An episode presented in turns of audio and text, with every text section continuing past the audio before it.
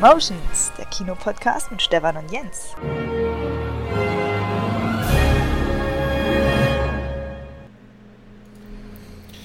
Ja, Leute, herzlich willkommen mit ein bisschen Verspätung. Ihr wisst es, normalerweise wären wir letzte Woche schon dran gewesen.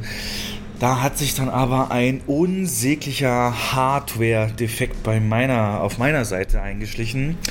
Und zwar ist bei meinem Rechner der Hauptprozessor von jetzt auf gleich ausgefallen. Ich war schon in der Aufnahme, beziehungsweise wir waren schon in der Aufnahme und auf einmal Bildschirm schwarz, zack. Ich schreibe noch so, ey, war bestimmt nur ein Fehler. Ich will neu starten, hör auf, wie Lüfter und so alles angehen. Aber dann ein rotes Licht auf dem Mainboard. Nie gut, rotes Licht kennt ihr von Hell, ähm, dem Computer. Und ja, ich, es konnte nur zwei Ursachen haben, dieses rote Licht. Und ich habe dann erst Komponente 1 getauscht. Die war es leider nicht. Und deswegen erst zu heute ähm, wieder mein Rechner lauffähig und damit auch das Aufnahmeprogramm. Danke für eure Geduld. Wir werden den Zwei-Wochen-Rhythmus versuchen weiter einzuhalten und jetzt aber auch alles aufholen, was ein bisschen liegen geblieben ist. Und hm. Ihr habt schon gehört, ich habe die ganze Zeit wir gesagt und tatsächlich ist es soweit, ein, ein, ein, ein magischer Moment ist da. Ich darf wieder ankündigen, denn er, er ist wieder da.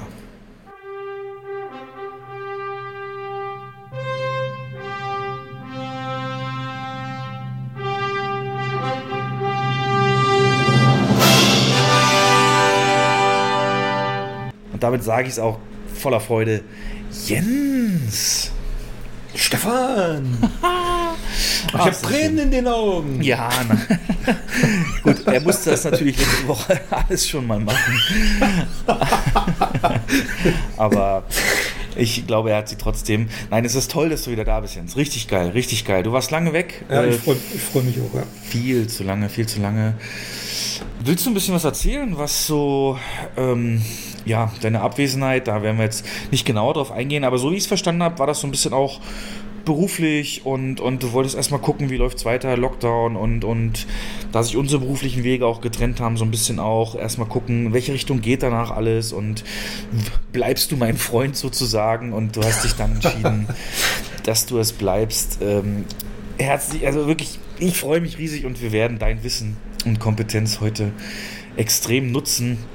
Und ja, ich würde dir gerne wirklich was geben, weil wir sind wegen Corona natürlich auch nicht äh, räumlich in einem Ort. Aber ich habe dir was vorbereitet. Dass du wieder da bist, hat natürlich nicht einfach nur Wortmeldung verdient, sondern wie es alle guten Filme machen, eine Montage.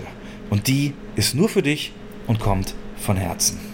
Who's back, back, back again. War nie wirklich weg, hab mich nur versteckt eines ist sicher, ich geh nie wieder weg. I'm coming home, I'm coming home. Tell the world I'm coming home. Let the Ihr konntet nicht mit eurem Versagen leben. Und wohin hat euch das gebracht? Wieder zu mir.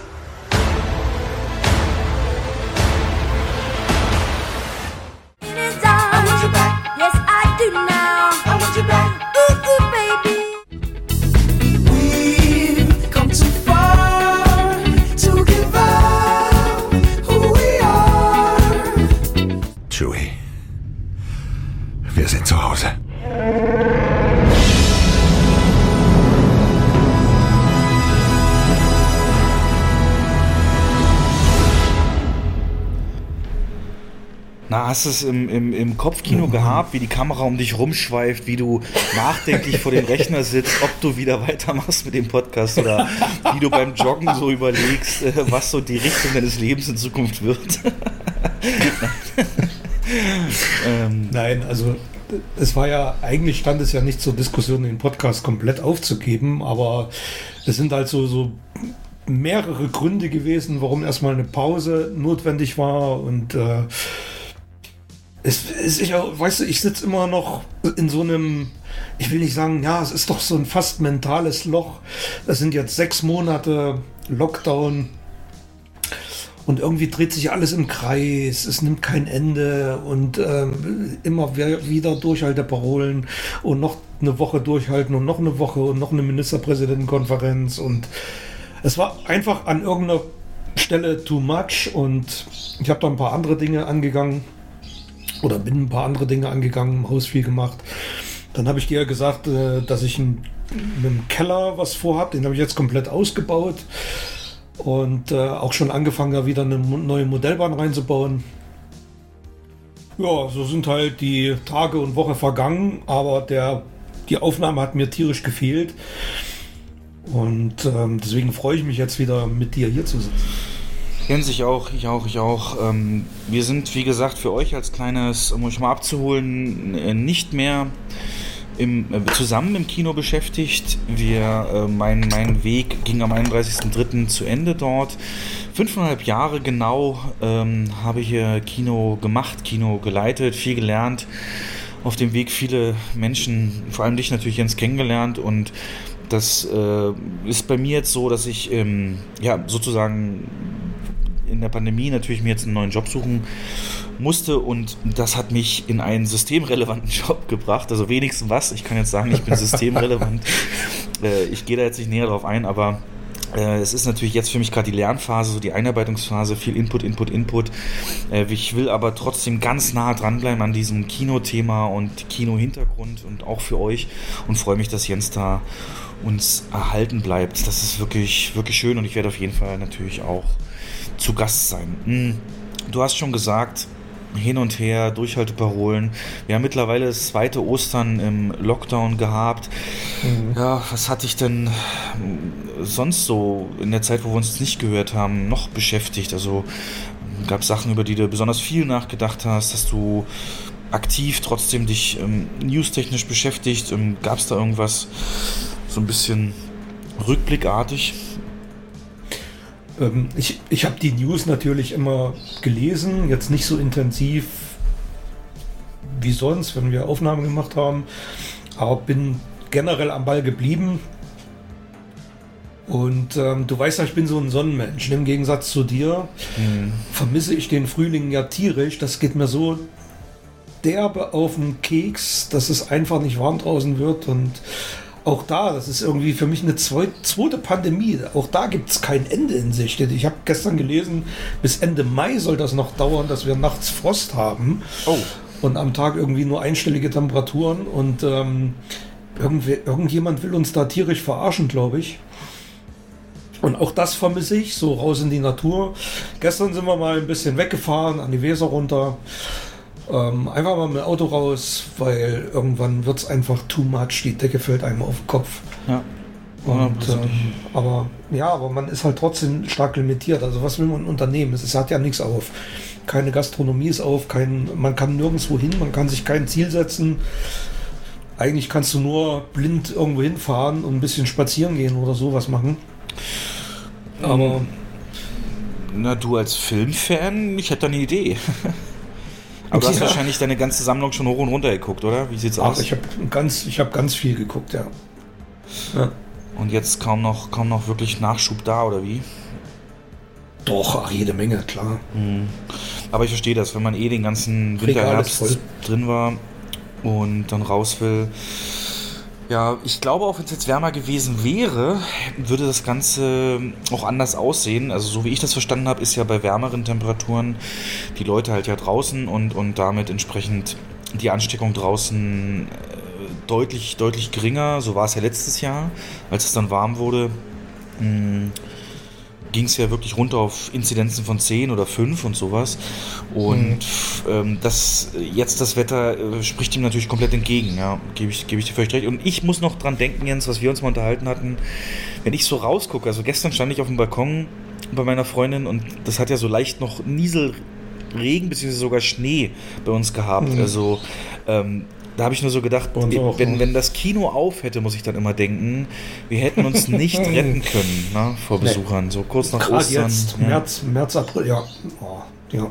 Osterferien äh, und alles so mitgenommen. Also das Wetter wäre für Kino einfach ideal und wahrscheinlich, wie es das Schicksal will, ich vermute nächstes Jahr, wenn wir wieder offen haben, wird es wahrscheinlich sofort Ostern wieder die 20, 25 Grad haben. Oder sobald du aufmachen darfst, kommt dann der Sommer. Ja, ja genau, dann gehen, ja, richtig, und dann gehen die Leute erstmal wieder raus. Aber ja. du hast es schon gesagt, ähm, ein Jahr Pandemie, fünf, fünfeinhalb Monate jetzt Kinos zu. Und da sind jetzt auch entsprechende Zahlen rausgekommen äh, von den ersten drei Monaten in diesem Jahr 2021. Jetzt würde man sagen, hey, was für Zahlen? Ist da doch alles zu? Wie könnte da überhaupt Zahlen sein? Ja, es ist tatsächlich auch so. Du hast es auch schon gesehen, knapp über null nur die mhm. Es wurden 117.000 Tickets verkauft äh, von Januar bis Ende März und äh, oder von 7. Januar genauer gesagt bis 7. April. Und das alles in, in Autokinos und später dann in der Modellregion Tübingen, da die drei Kinos. Ähm, mhm. 99,5% Umsatzverlust, weniger als 1% ist noch geblieben. Und der Top-Film hat 25.000 Besucher. Das sind Zahlen, die hat sonst ein mittelerfolgreicher Film nach einer Woche ähm, geschafft. Und jetzt reden wir über ja. sowas ähm, in drei Monaten. Also wirklich. Ja, und dann jammern andere Branchen über 10, 15, 20 Prozent Umsatzverlust. Ne? Ich meine auch, das ist krass, aber es ist wirklich kein Vergleich zu Kultur und Kino. Welche sind das? Welche haben da gemeckert? Ich habe das gar nicht so verfolgt. Naja, ganz viele Einzelhändler. Einzelhändler, hm. naja. naja. Ja, das ist auch der. Die ganze Gartensaison geht jetzt los. Du kannst die Dinger nicht angucken live, was du dir kaufen willst, nur online. Ja. Naja, teilweise schon. Ne? Es kommt auf die Region drauf an. Also Stimmt, also hier, das ist, hier ist okay, hier, hier, ist alles offen. Also einfach online Termin buchen, zehn Minuten später kannst du da rein. Das geht easy peasy, habe ich jetzt auch schon ein paar Mal gemacht im Baumarkt. Ja. Das ist dieses Hin und Her, ne? Und ähm, der, der Witz ist ja, du bist ja im Baumarkt, das verläuft sich so sehr, du, du triffst da keinen Menschen, ne? kein Kunde kreuzt deinen Weg und anders als im Supermarkt. Das ist eigentlich absurd, was hier abgeht, aber naja. Du wirst. Ich will ähm, nicht zu politisch werden. Nee, ach du. Ähm, Maßnahmen richtig falsch, Lösungsansätze, ja. das, äh, da, ist, da diskutieren im Netz genug Leute, dafür seid ihr auch nicht hier.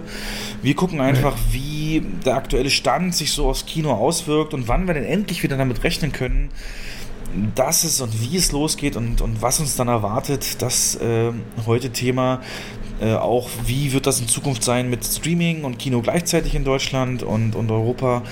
Ähm, da hat sich einiges getan in den USA und auch aus den USA. Da reden wir nachher noch. Der Motor läuft an. Da gibt es einen Film, der hat das beste Ergebnis seit der Pandemie äh, geschafft. Der Godzilla vs. Kong und darüber werden wir natürlich quatschen, plus einige kleinere News und gesehene Filme. Äh, ich wollte dich noch fragen, hast du was von den Oscars-Nominierungen mitbekommen, beziehungsweise die mal durchgelesen oder mhm. hast du da in irgendeiner Form eine Meinung zu?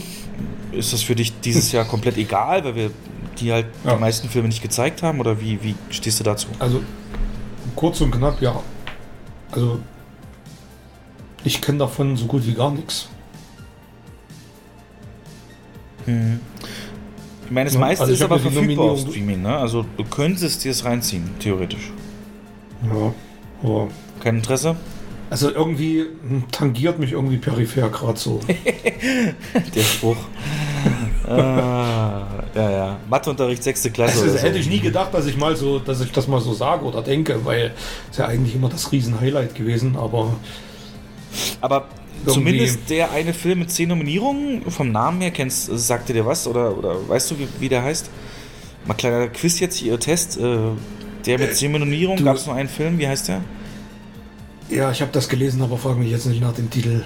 Erzähl mal. Mank.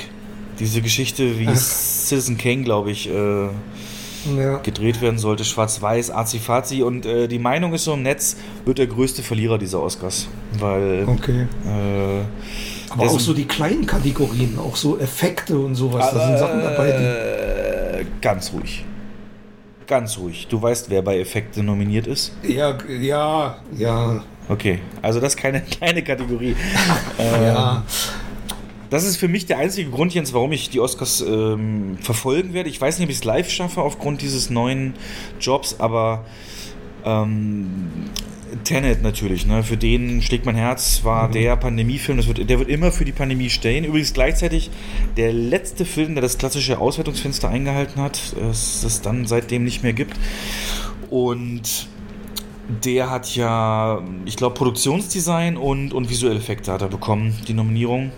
Wo er sie nicht bekommen hat, ist Soundtrack, was ich sehr komisch finde, mhm. weil ich den sehr innovativ fand. Aber ich habe gelesen, Nolan soll Warner Bros. gesagt haben, ey, mach da bitte keine Kampagne, ich will gar nicht da diesen mhm. Stress haben. Wenn sie nominieren, ist gut, aber macht da jetzt nicht irgendwie, gibt ja immer diese riesen Oscar-Kampagnen und deswegen äh, ja, ist der so gering dabei. Aber für die beiden Kategorien möchte ich es auf jeden Fall. Aber auch keine Kamera, ne? Kamera auch nicht, richtig, heute von heute mal. Also die mhm. beiden, Kamera und Sound, haben mich genervt. Da hätte er ruhig mit dabei sein können. Aber ja, ist nicht so gekommen. Ja. Ähm, und Übertragungsformat hast du auch mitbekommen, ne? Es wird ja auf mehreren Locations anscheinend stattfinden. Das Dolby. Ich habe von zwei. Ja. Ich habe von zwei gehört, aber sind es jetzt noch mehr oder? Zwei habe ich auch gehört, genau. Ja, ja zwei, genau, richtig. Ja. Und ähm, immer hin und her geschaltet, damit da eben genug Abstand gehalten werden kann innerhalb dieser Dinger. Ja, bin ich echt mal gespannt. Ne? Also dieses Jahr kein Live muss, ne? Für dich auch nicht. Nö. Ja. Wird wahrscheinlich auch noch Durchhalteparolen geben, aber wer weiß, wie es in den USA bis dahin aussieht. Wenn, mhm. Ich werde den Podcast heute noch online stellen und dann ist in zwei Wochen, äh, in 13 Tagen ist es dann die Verleihung. Aber es findet ja komplett ohne Publikum statt, ne? Also äh, ich habe echt ist kein also ich habe gehört, also zumindest die Nominierten sollen da sein. Publikum okay, dann, nicht, ja. ja. Wahrscheinlich abgespeckt. Ja, genau, dann geringer. Ja. Ah ja. Naja, naja, naja. Wie sieht's denn jetzt aus? Du hast ja einiges mitbekommen hinsichtlich eben diesen ganzen Maßnahmen und so bla, wollte man sich so äußern, aber du hast auch mitbekommen, dass es sogenannte Modellregionen gibt, so Modellprojekte. Mhm ähm, Anfang hat, wie gesagt, Tübingen gemacht. Das sind die auch in dieser Auswertung dabei von den ähm, Kinoergebnissen. Und da ist, äh, ja, du weißt ja das Prinzip, wer sich äh, testen lässt früh am Tag oder in irgendeinem so Zentrum halt innerhalb eines abgesteckten Bereichs, der kann unter Vorlage dieses Attests dann, dieser Bestätigung, dass es dann negativ war, normal shoppen, normal ins Kino, normal äh, Gastro und so weiter wahrnehmen. Mhm. Mhm. Ja. Was sagst du dazu? Ist das ein Modell, das du gerne mal teilnehmen? Also hättest du dir gewünscht, dass deine Stadt da mitmacht, damit wir es mal testen, oder sagst du, das ist eine Totgeburt, das bringt nicht, das bringt's nicht? Nee, ganz im Gegenteil. Also, es ist sogar so, dass meine Stadt da wahrscheinlich noch mitmacht. Ach was. Also, die, ähm, also ich weiß, dass die in den, also es waren 13 Orte, und da war sie nicht mit dabei. Ich weiß aber, die haben sich beworben. Und ich habe äh, offiziell nichts, aber Gerüchte habe ich gehört, dass das dann irgendwie in zwei oder drei Wochen dazustoßen soll. Und es ist, vorige Woche ist hier im ähm, im großen Einkaufszentrum auch ein Test-Drive-In ans Netz gegangen. Also kannst du einfach mit dem Auto durchfahren, nicht testen lassen. Und ähm, das sind wohl solche Voraussetzungen. Und genau. zum anderen ist, genau, ne? Und zum anderen ist hier eine, eine große Uni ansässig mit, mit einer wirklich starken medizinischen Fakultät und das soll wohl dazu führen, dass es hier Modellregion wird. Wir wissen aber natürlich alle nicht, was jetzt in ein, zwei Wochen überhaupt bevorsteht kann ja sein, dass sich das Blatt nochmal komplett dreht, ähm, wenn die das Infektionsschutzgesetz ändern und ja, wir wissen es ja alle nicht. Ähm, würdest du es dann einfach machen, dieses, also da teilnehmen, beziehungsweise wenn du das entscheiden könntest, das Kino öffnen mhm. innerhalb dieses Tests, äh, oder sagst du, das ist mehr so ein Image-Ding und weil du weißt ja, wie ich, selbst wenn das möglich wird, ähm, mhm. Gibt es keine Filme, die gezeigt werden können? Der ganze Aufwand, so ein Kino hochzufahren, ist enorm. Und dann zu mhm. weiter zu betreiben, äh, wiegt für dich da eher, also, weil es gibt da komplett, ich kann ja mal, du kannst dir mal kurz Gedanken machen, aber ich habe da zwei Meinungen gehört. Und zwar einmal hatten wir ja ganz am Anfang dieses Tübingen-Ding, äh, mhm. wo man eben da rein konnte. Und da waren es äh, keine Multiplexe, sondern Arthouse-Kinos, kleinere Kinos, die da mitgemacht ja. haben. Und da gab es ein Interview mit dem Chef von einem, der hat gesagt, okay, die Rahmenbedingungen sind trotzdem noch krass. Und zwar muss man nicht nur das Testergebnis vorlegen, sondern es gibt trotzdem weiterhin Abstandsregeln, so wie wir sie jetzt im Sommer auch schon hatten, letzten Sommer, und FFP2-Maske im Saal. Das heißt de facto mhm. Verzehrverbot. Ähm, daher, da hat er eigentlich gedacht, passiert gar nichts so und, und will dann aufmachen und den Versuch halt mitnehmen. Und sein Fazit jetzt nach den ersten Öffnungstagen, am ersten Öffnungswochenende dort ist, so kann es bleiben. Er hat gesagt, über 600 Besucher, die Vorstellungen am Wochenende waren ausverkauft, also im Rahmen der, der, der Auslastung, die dort sogar nur 25 Prozent war. Aber mhm. Kunden, Gäste haben gesagt, die sind teilweise bis zu 100 Kilometer gefahren, um mal wieder ähm, ins Kino zu kommen. Und was hat er gezeigt? Es gibt ja wie gesagt nichts. Er hat sich scheinbar irgendwie mit Netflix geeinigt und diesen Tom Hanks Titel Neues aus der Welt, der Western, äh, wurde dort gezeigt und war auch der erfolgreichste Film an diesem Wochenende, auch wenn er sich gewünscht hätte, dass das ein normaler Kinofilm, Studiofilm eher gewesen wäre. Aber Fazit, sehr erfolgreiches Wochenende, durchweg ausverkaufte Vorstellung, überglückliche Gäste. Das sind so Worte, die du von diesen äh, Betreibern hörst. Und ja, die Frage ist, also die haben gesagt, die wollen weitermachen und möchten auch den Test im Kino anbieten, weil die Stadt dann natürlich auch dann äh, finanziell unterstützt. Äh, in Österreich gab es auch so ein Modell, und äh, mit so einem negativen Test bei 50% dann oder maximal 100 Gäste pro Saal könnte man da rein. Haben auch gesagt, war toll. Aber, und jetzt das Kontra, und dann antwortest du auf meine Frage. Äh, wir haben ja alle gehört, nach Ostern hat das Saarland sich jetzt auch komplett ne, zu so einem Modellregion erklärt. Und auch da, ja. Kino, Fitnessstudio, Außengastro, darf alles wieder aufgemacht werden, wenn halt negativer Tagestest, Inzidenz unter 100 und so weiter, bla bla bla. Da haben gemeinschaftlich Kinos gesagt, wir machen nicht mit. Äh, Zitat. Mhm.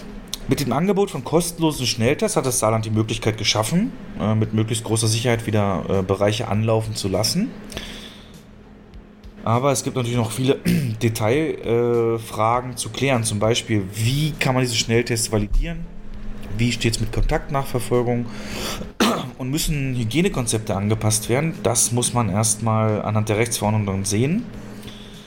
Und dann hieß es, das ist glaube ich das Entscheidende, nur wenn Kinos bundesweit öffnen dürfen, wird es auch möglich sein, ein breites Angebot an neuen Filmen zu präsentieren. Vorher werden die meisten Verleihe keine neuen Filme zur Verfügung stellen. Die Dachverbände, Verleiher und Kinos sind weiter im engen Austausch was ein realistisches Zeitfenster für eine bundesweite Wiedereröffnung sein könnte. Also die haben gesagt, ohne Filme machen wir da nicht mit. Im äh, Niedersachsen haben 14 Modellregionen aber anderes gesagt, da machen viele Arthouse-Kinos auch wieder auf. Auch von unserer Stadt nicht weit entfernt, 20 Kilometer, die Stadt mit E.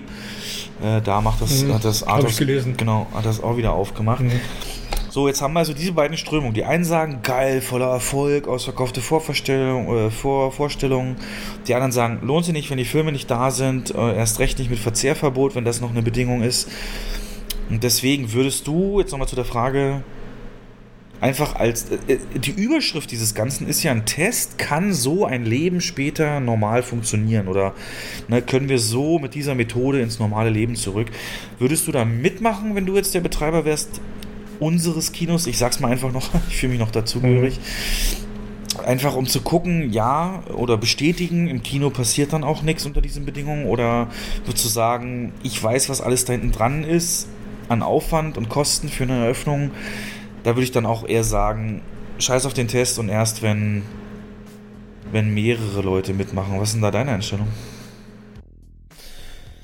Wenn ich Privatbetreiber wäre und eigener Entscheider. Äh, meine Tendenz würde dazu gehen, aufzumachen. Weil Hauptgrund wäre für mich, jedes Signal, was nach außen gesendet wird, dass wir da sind, dass wir das Kino da ist, ähm, dass Kultur stattfinden kann und dass niemand Angst davor haben muss, sich in den Kinosaal zu setzen, hilft. Ähm, ich kann das natürlich nachvollziehen, dass große Ketten oder, oder nicht öffnen, weil wir wissen ja, was das für ein ellenlangen Rattenschwanz mit sich zieht. Diese Vorbereitung, die dauert locker zwei, drei Wochen. Der ganze Technikcheck, alles hochzufahren, Gastrobestellung. Und dann hast du immer noch die Gefahr, äh, eine Woche später oder ein paar Tage später musst du wieder zumachen, weil die Inzidenz hochgeht.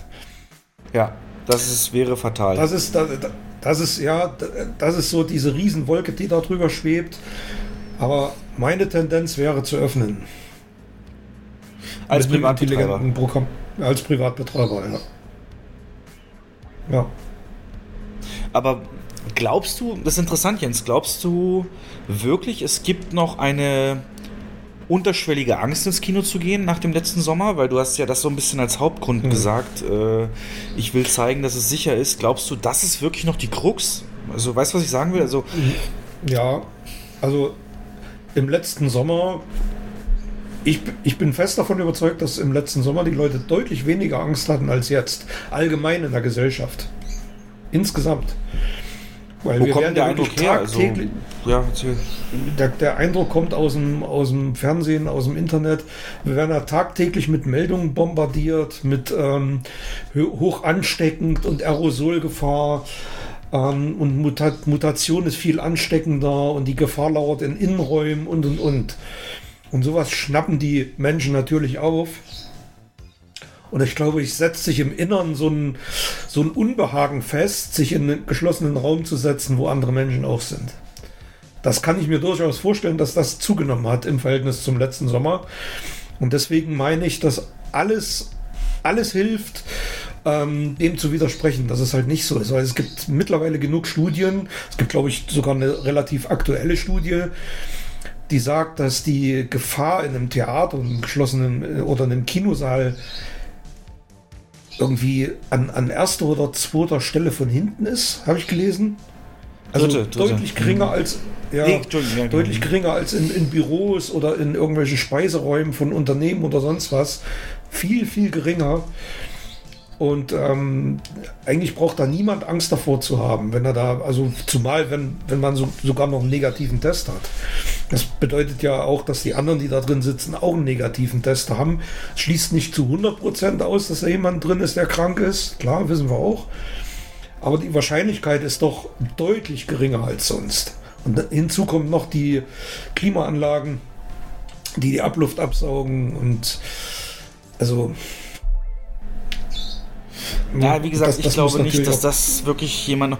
Ich glaube eher umgekehrt, dass die Leute einfach auch ähm, du hörst es so oft, so müde geworden sind, einfach auch von dem Ganzen. Und du, du hast ja. doch jetzt in den paar ja, Tagen, die es jetzt mal warm war, auch bestimmt mal einen Blick in die Innenstadt geworfen oder vielleicht bei deinen eigenen Spaziergängen gesehen, die Wiesen und mhm. alles, das ist voll. Ich glaube eher im Gegenteil, die Leute machen sich da überhaupt keine Sorgen mehr. Und gerade jetzt, wo die Älteren dann auch durchgeimpft sind äh, und ähm, klar, ich will nicht pauschalisieren, dass es alle so sind, aber ich glaube mhm. nicht, dass es an der Frage der Sicherheit liegt, was Kinos angeht. Also okay. Äh, ich kann auch zum Beispiel sagen, in meinem neuen Job jetzt, ich bin natürlich im Einzelhandel und da ist ja nicht mehr so viel auf und systemrelevant, könnt ihr euch ja denken, welche Branche. Und was ich da sehe, äh, das gibt keinen Grund, äh, anderen Einzelhandel oder Kultur zuzumachen, wenn ich sehe, wie es dazugeht. Also ich will das nicht kritisieren, aber es ist halt normaler Betrieb so. Und klar, jeder mhm. hat eine Maske auf und Einkaufswagen und alles, aber äh, also ich glaube nicht, dass irgendwie noch jemand die Sicherheit groß, groß beschäftigt, gerade nach der langen Zeit, aber mhm. sicherlich kann es nicht schaden, da gebe ich dir recht, komplett. Ja. Die Kosten und Nutzen ist halt die Frage. Ja, sicher, Kosten Nutzen ist die Frage. In unserer Stadt ist es ja. ja. so, dass wir das alleinige Multiplex sind. Und ich mhm. glaube, äh, allein das ist ein Faktor, der, der bei uns jetzt speziell da reinspielt, dass so oder so, du kennst ja die ganzen Umfang so, äh, Corona gefährlich, Corona ich pass auf, aber will mein Leben und Corona mhm. Leugner und so, alles gibt's ja. Aber den Großteil würden wir abholen, auf jeden Fall. Und ähm davon bin ich auch überzeugt. Also gerade beim Kernzielpublikum, so ich rede jetzt so zwischen 20 und 40, ähm, denke ich mal, überwiegt die Lust auf Kino doch extrem. Und wenn es da ein vernünftiges Konzept gibt, und es gibt es ja auch, ne? und, wenn, und wenn ich noch weiß, dass in meinem Kinosaal nur getestete Leute drin sitzen, ich würde mich da auch ohne Maske reinsetzen, sage ich dir ehrlich. Na klar, willst du Haben wir auch gemacht essen? im vergangenen Jahr. Ja, haben wir auch gemacht im vergangenen Jahr. Ja. Und es gab ja, und wir haben es ja immer wieder betont, es gab in den ganzen Monaten, die geöffnet waren, weltweit keinen einzigen bekannten Ansteckungsfall. Also wobei keinen einzigen dokumentierten. Ja, Jens, wobei es schon komisch war, als wir, waren wir zusammen im Kino in der Zeit? Ich glaube bei Tenet, ne? Und mhm. also ich, weiß nicht, wie es dir ging, aber als dann mal einer gehustet hat, das muss ja, kann ja sein, dass du dich an der Nacho verschluckst äh, oder so. Ja, ja, ja, das ist, das, das ist, ist komisch. Wie, ne? Das sagt meine Frau auch, wenn die mit dem Bus auf Arbeit fährt. Ne? Die hatte auch mal einen Hustenreiz, den hat die versucht irgendwie zu unterdrücken, 20 Minuten, weil das Schiss hat, dass sie rausgeschmissen wird aus dem Bus oder rausgemobbt wird. Das ist schon krass, aber ja. ja. ja, ja äh, Eine andere Möglichkeit, das Kino zu öffnen, ist ja also nicht zu öffnen im Sinne von Spielbetrieb, aber was jetzt in mehrere, also ich habe ein konkretes Beispiel in meiner Stadt, da hat das große Multiplex sich ähm, als Testzentrum zur Verfügung gestellt. Das heißt, ähm, mhm. die machen auch ganz, ganz äh, straight Werbung dafür und sagen, hey, wir machen extra früh auf, da könnt ihr vor der Arbeit hinkommen und euch da dann hier bei uns testen lassen, Schnelltest und dann habt ihr da euer Ergebnis, wir zertifizieren das, bam und äh, das Ganze auch noch in entspannter Atmosphäre. Also wir bewerben das aktiv in entspannter Atmosphäre, testen das nicht. Ich weiß nicht da oder habe es gemacht, kann also nicht sagen, ob das im Saal passiert oder sonst wo. Aber was hältst du was davon? Heißt das? Wirst, hm? wirst du dabei noch oral befriedigt oder was bedeutet in entspannter Atmosphäre? Ja, ja, könnte. Weil dann fahre ich da auch hin.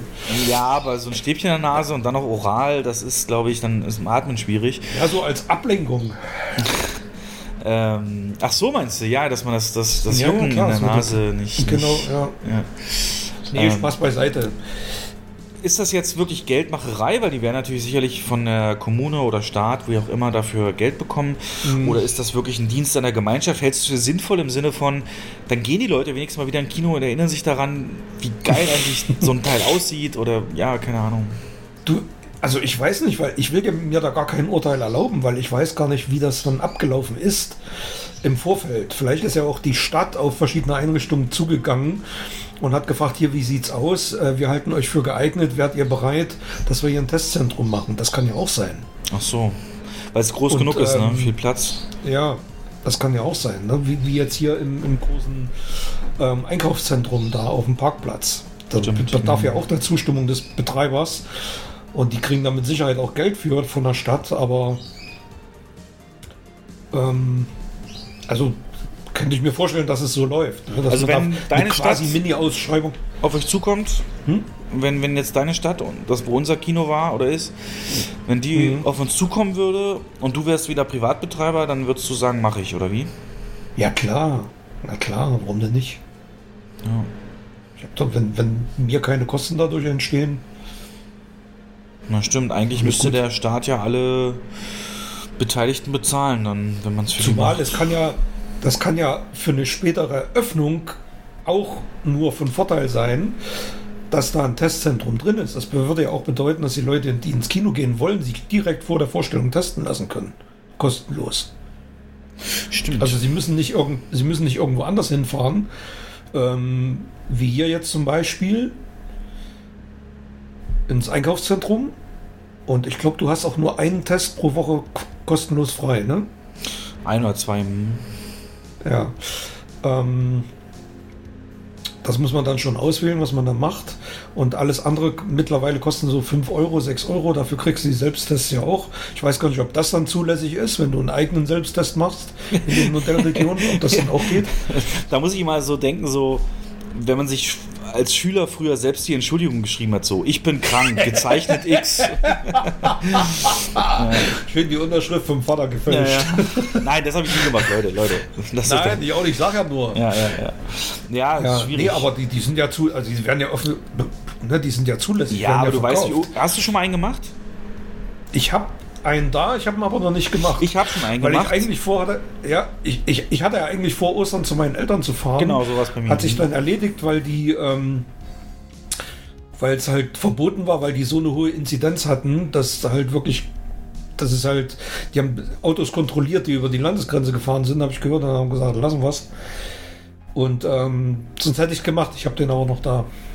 Ähm, ich habe den halt schon gemacht oder beziehungsweise sogar machen lassen. Die ähm, Schwester mhm. meiner Freundin ist ähm, Arzthelferin, ist dann ausgebildet und da sind wir auch vor Ostern wegen Besuch haben wir das machen lassen und ähm, mhm. kam dann rum. Und ich sagte, es ist halt echt nicht angenehm. Also ich hatte auch kurz danach Nasenbluten eine Zeit lang. Ähm, das ist halt echt nicht schön. Es sind zwar nur zweieinhalb Zentimeter, aber was ich sagen will ist, wenn du die Leute das selber machen lässt, einfach weil es so unangenehm ist, wird, behaupte ich mal, völlig ohne Aufsicht werden das Leute nicht tief genug in die Nase stecken und äh, dann und hast du natürlich falsch, falsch, ja, falsche Ergebnisse, ja. Genau, das ist immer die Gefahr dabei. Das, also. das kann sein, ja. Gut. Ähm, aber egal ob jetzt für Testzentrum oder für Te Modellregionen Kinos öffnen, was wir alle wollen, Jens, ist natürlich dass die große Masse an Kinos wieder aufhat und wir einfach Samstagabend auch so, so einen Besuch einplanen können und wieder hingehen können. Und äh, es wird Zeit für eine neue Wette, denn wir haben letzte Mal im äh, Ende Januar bei der Aufnahme haben wir das letzte Mal gewettet, wann denn Kinos wieder aufmachen dürfen. Da war dein Tipp Mitte März und mein Tipp war Mitte April, weil ich gesagt habe, Ostern warten sie noch ab. Jetzt ist das beides hinfällig. Deswegen würde ich sagen, aktualisieren wir mal unsere Tipps.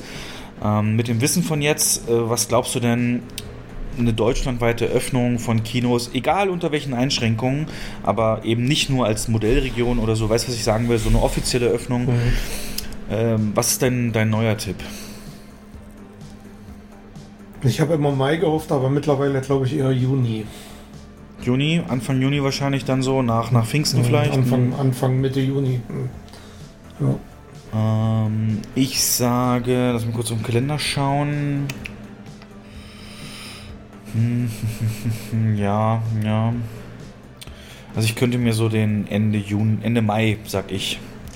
27. Mhm. Mai. Äh, weil ich habe eben viel mich auch belesen und die Mengen an Impfstoffen, die wir jetzt bekommen, sollten dafür sorgen, dass da zu dem Zeitpunkt eine Rate da ist, in der es nicht mehr vertretbar ist, so viel zuzulassen. Mit der Wärme, die es dann geben wird, Temperaturwechsel, denke ich ja. Noch im Mai, du sagst im Juni. Und wer verliert, kriegt vom anderen Döner. Du weißt, es, es ist immer so.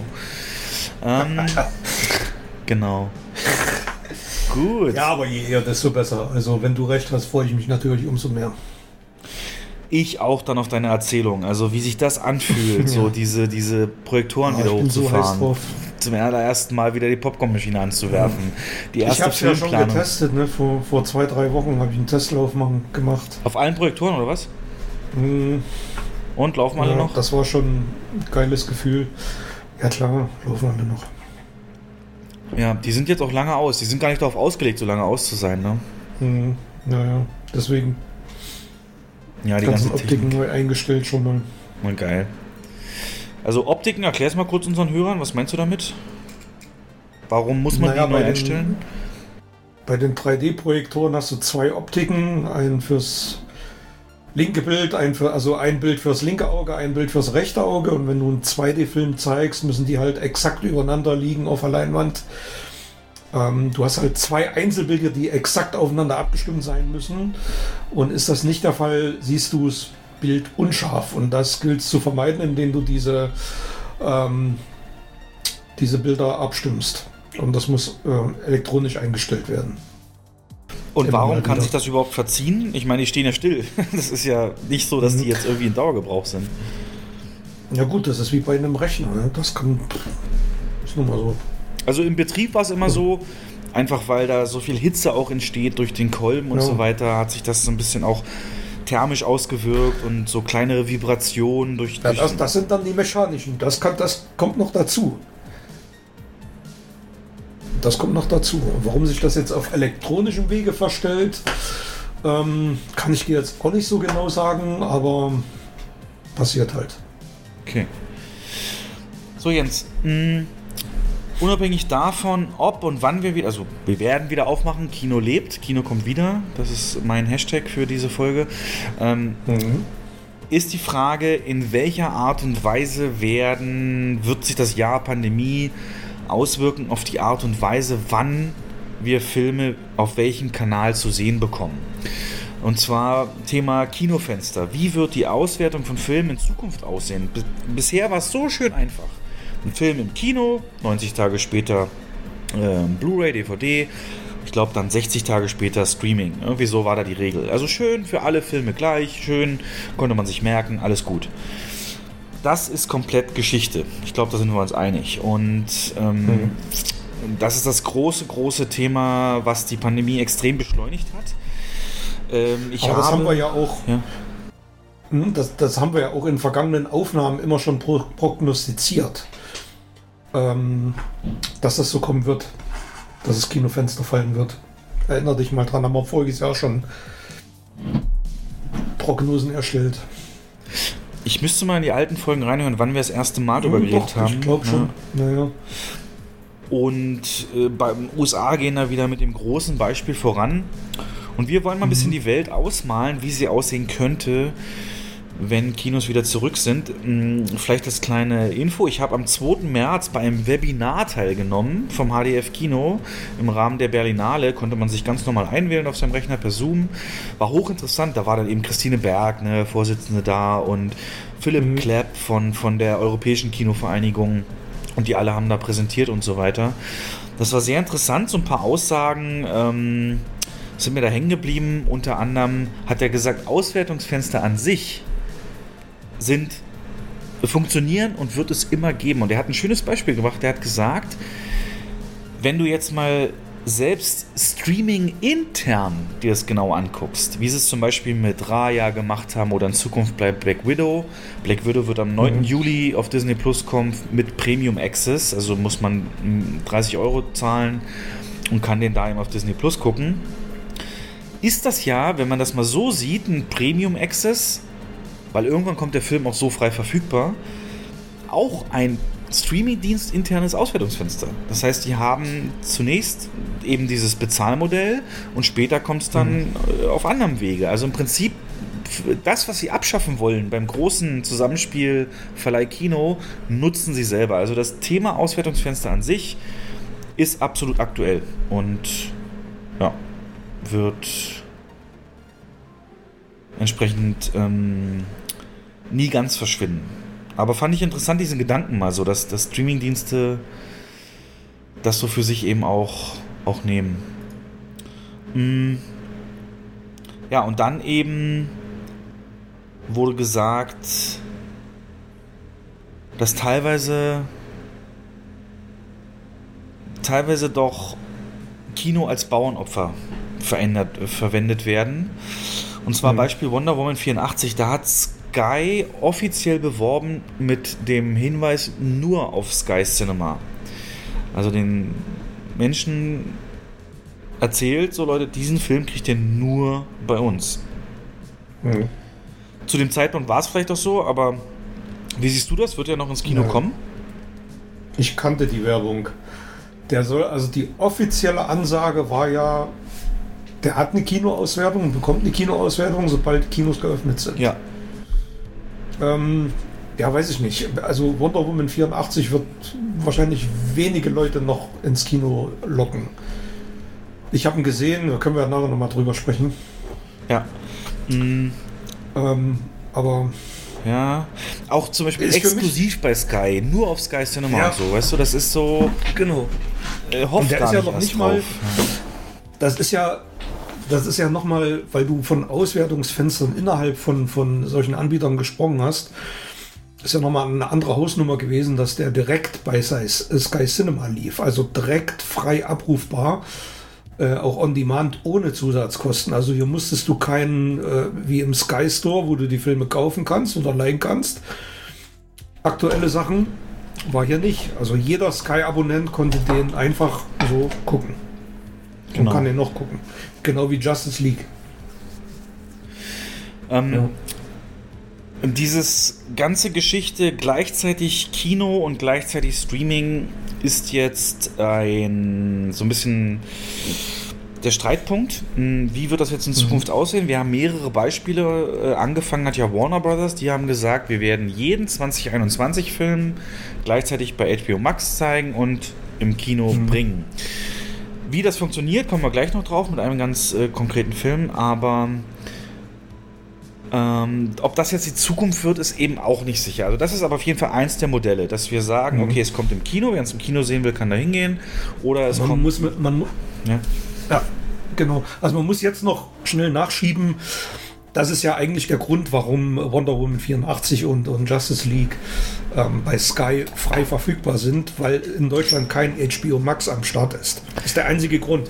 Hätte Deutschland diesen Streaming-Service und hätte Warner keinen Exklusivvertrag mit Sky, würden die Filme da auch nicht einfach freilaufen. Mm, ja, okay, dann muss ich jetzt mal zurückfragen, wieso haben wir es dann nicht äh, mit Godzilla gegen Kong? Warum haben wir das nicht genau nach dem Modell auch?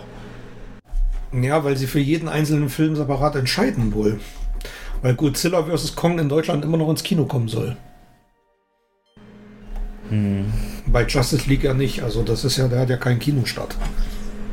Aber der hatte doch, einen, äh, du meinst den Snyder Cut, ne? Der hatte doch auch in den genau. USA, hatte der doch, hatte der einen Kinostart? Ich glaube, ein paar Limited ähm, ähm, IMAX. Okay, aber keinen breiten, großen. Nee. Ja, okay. Ähm, Ding ist, äh, man will jetzt natürlich ein Modell haben, das nicht mehr so starr ist. Also man hat gesehen, es kann funktionieren. Mhm. Auch die Entscheidung eben jetzt von Disney, Black Widow auch gleichzeitig so zur Verfügung. Und ich meine, 9. Juli ist Black Widow aktuell terminiert, ein Zeitpunkt, wo doch schon sehr ja. realistisch Kinos auch offen sind. Und dann haben wir erstmals auch in Deutschland die Situation, dass wir einen Film haben, der im Kino läuft und gleichzeitig äh, ähm, auf Disney Plus verfügbar ist. Und mhm. bevor wir jetzt mal in die ganzen Details gehen, wie es in den USA mit den Kinofenstern jetzt aussieht, wollte ich dich nochmal fragen, so, du kennst doch seitdem wir im Kino arbeiten, oder du wahrscheinlich und ich natürlich erst recht, aber ist doch so die beiden Sachen so viel zu teuer ähm, für vier Personen, 40 Euro Eintritt, das ist viel zu viel und so weiter. Und jetzt kostet da so ein Film 30 Euro zu mieten. Und das wird irgendwie, in mein, meiner Wahrnehmung, wird das so als, ja, als ein fairer Preis gesehen ich finde das gar nicht. 30 Euro, weißt du, also für Singles kommt das mal gar nicht in Frage, in meinen Augen. Da ist Kino hm. auf jeden Fall die günstige Variante. Selbst ein Pärchenhaushalt rechnet sich noch nicht zwingend gegen Kino. Und äh, dieses Modell, dass dann eine ganze Familie oder man lädt sich seine Freunde ein, ey, ich habe Wonder Woman gekauft, lasst uns den mal bei mir gucken. Sag mal, wie realistisch ist das denn? Also, das, das ist doch so ein Marketinggewäsch, oder? Glaubst du, also, warum hm. wird das so Warum wird, werden diese 30 Euro so, so akzeptiert und dann heißt es ähm, 10 Euro oder beziehungsweise nicht mal mehr. Äh, kurz vor der Pandemie waren ganz viele Modelle mit pauschal 8, 5, 6, 9 Euro mhm. gang und gäbe pro Film, äh, wo man dann natürlich auch wirklich die Technik bekommt, den Sound, so wie ein Kino eben ein Film gedacht ist zu gucken. Genau. Warum, warum ist die Wahrnehmung da so anders bei den Leuten, dass man das, sagt, fair? Naja, ich glaube, das ist so, ja, aber das ist so ein aus der Not heraus wahrscheinlich Bock auf was Neues. Und da gibt man vielleicht auch mal die 30 Dollar aus. Aber die Gefahr ist dann viel, viel größer bei so einem Film wie Wonder Woman 84, der wirklich schlecht ist. Ich sage, wir kommen später noch dazu. Ja, da habe ich 30, 30 Dollar bezahlt oder 30 Euro ähm, und, und gucke mir so eine Gurke an und denke mir, scheiße, im Kino hätte ich irgendwie für 7, 8 Euro den Film gesehen, hätte sie eher verkraftet. Das mache ich nie wieder. Verstehst du? Da warte ich lieber mal noch zwei, drei Monate und gucke mir den dann an, wenn er, ähm, dann, dann leihe ich mir den mal für 5 oder 6 Euro, wenn er irgendwie bei Sky Go, äh, Quatsch, hier bei, bei im Sky Store oder bei Amazon Prime oder iTunes läuft. Ja, ich habe das auch gelesen, dass der qualitativ echt schlecht ist. Und da muss ich sagen, bin ich froh, dass er ins Streaming gegangen ist, denn das wäre wieder so ein typischer Film gewesen, der den Leuten gesagt hätte, ähm, Hollywood hat keine Ideen mehr und, und, und äh, ja. wäre so ein typisches, oh scheiße, hätte ich mal gewartet, bis der auf Blu-ray kommt oder ja, so. Ja, genau. Und, und, und wir hatten, ne, erinner dich, wir hatten voriges Jahr drüber diskutiert und da habe ich noch gesagt, ah, scheiße, man hätte lieber Wonder Woman äh, rausbringen sollen und nicht Tenet. Ja, ich weiß es noch. Weil der Film Stimmt. die Massen eher, ja, weißt du es ja. noch? Ja. Hätte die Massen eher gezogen und ja, zum Glück hat man es nicht gemacht. Und warum hat man es denn nicht gemacht? Wahrscheinlich, weil Warner an den Film selber gar nicht so geglaubt hat. Kann das sein? Gute Idee, habe ich noch nicht drüber nachgedacht, aber also ich hätte bis vor fünf Sekunden hätte ich gesagt, das liegt an Nolans Einfluss, dass er einfach bei Warner schwerer wiegt. Aber jetzt, wo du es sagst, ja, natürlich kannten die den Film auch vorher. Ja. ja. Kann sein. Auf jeden Fall. Wird naja. auf jeden Fall, die Streamingdienste sind da, sie sind angekommen im Alltag und. Ja, das äh, gehört nun mal dazu, ist nun mal so. Kann man nicht wegdiskutieren. Ähm, Konkurrenz belebt ja auch irgendwo das Geschäft. Tut Aber es jetzt schon, tut es jetzt schon. Und da komme ich mal ja. ganz konkret auf das Modell, was in den USA entsprechend äh, gefahren wird. Und da gibt es jetzt mittlerweile zwischen allen wichtigen Kinoketten und Verleihern bestimmte Einigungen. Und ich kann ja mal mhm. das kurz mal zusammenfassen und dann können wir diskutieren, ob das ein Modell für Europa auch wäre. Und äh, speziell Großbritannien wird viel davon übernehmen, also ist das ja eigentlich schon in Europa auch angekommen. Aber es ist so, dass äh, Deals bestehen, die sind folgendermaßen. Filme von Warner Brothers haben ein exklusives äh, Fenster ab 2022 erst, weil sie ja aktuell noch den HBO Max Ding verfolgen. Das brechen sie nächstes Jahr ab. 45 Tage. Pauschal, Kinofenster, mehr mhm. nicht. Aber das, aber das haben sie jetzt Darf ich mal ganz, ganz ja. kurz dazwischen funken? Das haben sie jetzt erst offiziell bestätigt, dass es 2022 nicht mehr so sein wird, ne? Wie du gerade gesagt hast. Mm, ich habe es, glaube ich, vor zwei Wochen oder so auch in einem Artikel gelesen. Ja, genau. Also jetzt ganz aktuell hieß es äh, definitiv, ist dieses Modell 2021 ausgelaufen. Interessant ist, dass dieses Fenster von 45 Tagen nur in den USA äh, gilt. Großbritannien, mhm. wo ja auch viele amerikanische Ketten am Start sind, ist sogar 31 mhm. Tage für Warner-Titel verhandelt worden und erst dann, dann bekommen sie eine Pivot-Auswertung, also eine Premium-VOD, also Bezahl-VOD, also ja. ähm, ne, Film X startet, 31 Tage nur Kino, dann müsstest du, wenn du gucken willst, auf äh, Streaming was zahlen dafür. Und, das äh, sind dann diese, diese 30 Dollar Dinger oder? Könnten natürlich noch andere Preismodelle irgendwann folgen, ja. aber ähm, das ist jetzt erstmal das Ding, dass man den also nach den 31 Tagen nicht frei in seinem Streaming-Service haben wird, sondern, ähm, sondern äh, nur nochmal für dafür extra Geld und mhm. freies Streaming dann eben noch später. Also wieder drei verschiedene Fenster. Kino in Großbritannien für Warner-Filme 31 Tage, dann Premium VOD, dann irgendwann freies VOD. Ähm, es besteht die Möglichkeit, dieses 45-Tage-Fenster zu verlängern für Kino, wenn bestimmte Umsatzhürden genommen werden. Also Filme, wenn man zum Beispiel vereinbart, wenn dieser Film an dem und dem, zu dem und dem Zeitpunkt nach Release so und so viel Geld eingenommen hat, dann kann der auch länger nur exklusiv im Kino bleiben. Also ihr merkt schon, es wird extrem flexibel. Ich mache mal kurz weiter.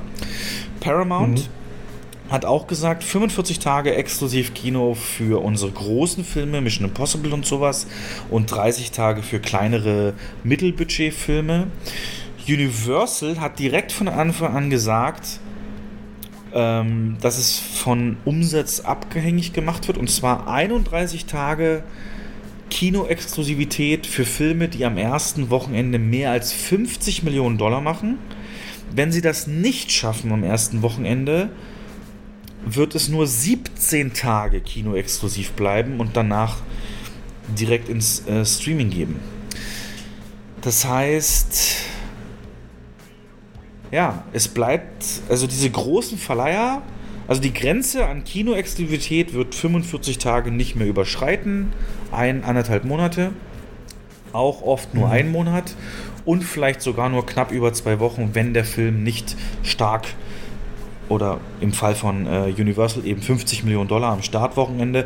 Wenn du dich mal erinnerst, Jens, an die Boxoffice-Meldung aus den Staaten aus den letzten Jahren, 50 Millionen am Wochenende, ist das eine Hürde? Ist das ein großer Wert? Oder was glaubst du, erreichen den viele Filme oder sind das, ist das so schon Blockbuster-Territorium, ähm, 50 Millionen? Na, reden, wir, reden wir über international, über nee, nur USA. USA? Das ist schon eine Hausnummer, 50 Millionen. Findest du? Ja. Wirklich? Ist schon. Also ist schon ein guter Durchschnitt, sage ich mal so. Also, ich kann ja mal ein bisschen vorziehen, aber wir kommen gleich zu. Aber Godzilla vs. Kong ist jetzt in Pandemiebedingungen am ersten Wochenende mit 48,5 Millionen gestartet. Mhm. Also wird das ja, wenn die Bedingungen. Naja. in Pandemiebedingungen. Das heißt, es wäre locker das Doppelte möglich gewesen, ohne Pandemiebedingungen. Ja, richtig. Das heißt aber, wenn so ein Film schon unter den Bedingungen das macht, und normalerweise doppelt so viel, dann werden noch Filme, die so halb so gut sind wie Godzilla vs. Kong, ja. auch die 50 Millionen schaffen. Ist auch egal. Wird natürlich schwierig für die Planung. Da können wir froh sein um die Ein-Wochen-Planung im Kino und Kinoprogramm. Denn wenn das in Deutschland auch so kommen sollte, dass bestimmte Umsatzhürden genommen werden müssen oder Besucherzahlenhürden, dann mhm. äh, kann man natürlich sich dann, muss man sich auch schnell, schnell darauf einstellen. Also ja, schon krass. Disney hat wiederum noch nichts Konkretes gesagt. Die haben gesagt, ja, dynamisches Marktumfeld, wir gucken nochmal weiter mit mhm. gleichzeitig veröffentlichen und so weiter. Ähm, ja, muss man schauen. Aber selbst für so ein Ding wie Black Widow musst du überlegen, selbst wenn eine Million Leute das kaufen, für 30 Dollar, dann sind das auch in Anführungszeichen nur 30 Millionen. Ne? Und so ein Film kostet halt bestimmt an die 100. Also da muss man, muss man gucken, wie erfolgreich das ist. Ich glaube, ein bisschen mehr sogar noch. Ja. glaube ich. Was hältst du von diesem US-Modell? Also, dass es wirklich nach Verleiher unterschiedlich ist, dass es mal so viele Tage, mal so viele Tage, dass es von Umsätzen abhängig ist. Ähm, mhm. wie, wie sagst du das? Ist das die notwendige Flexibilität oder nicht?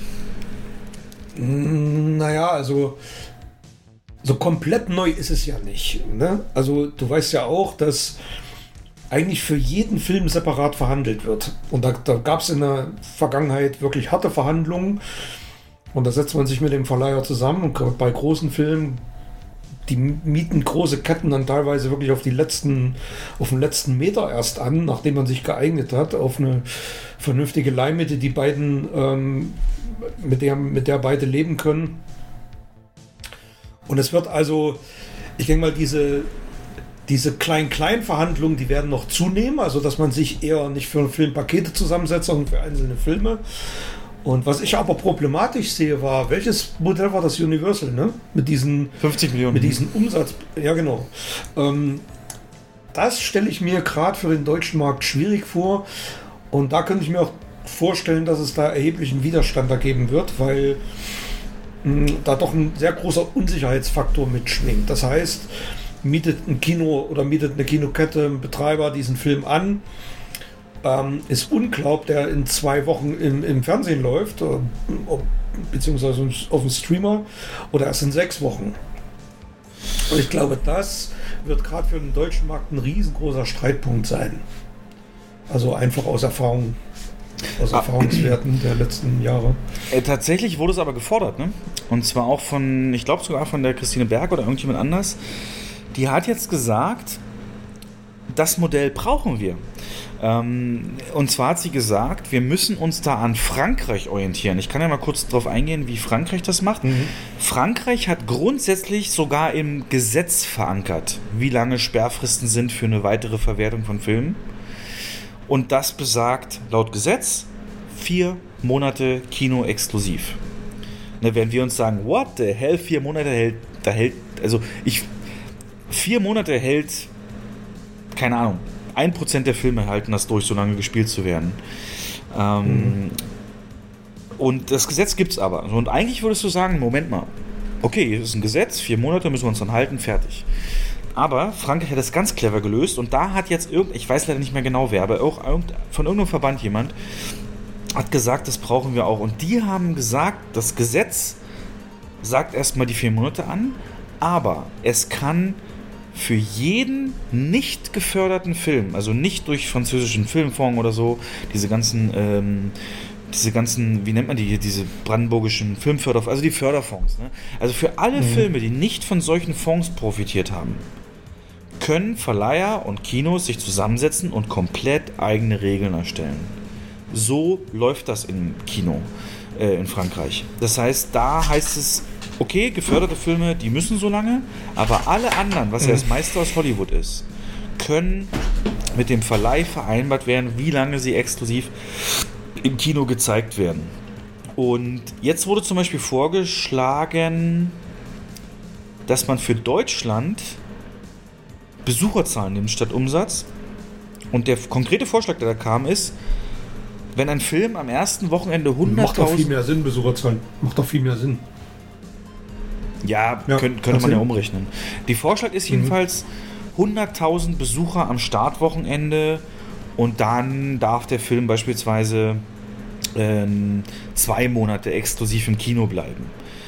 Denn mhm. wenn es kleiner ist als äh, 100.000, dann ist das in der Regel ein Film, der nach vier Wochen tot sein wird im Kino.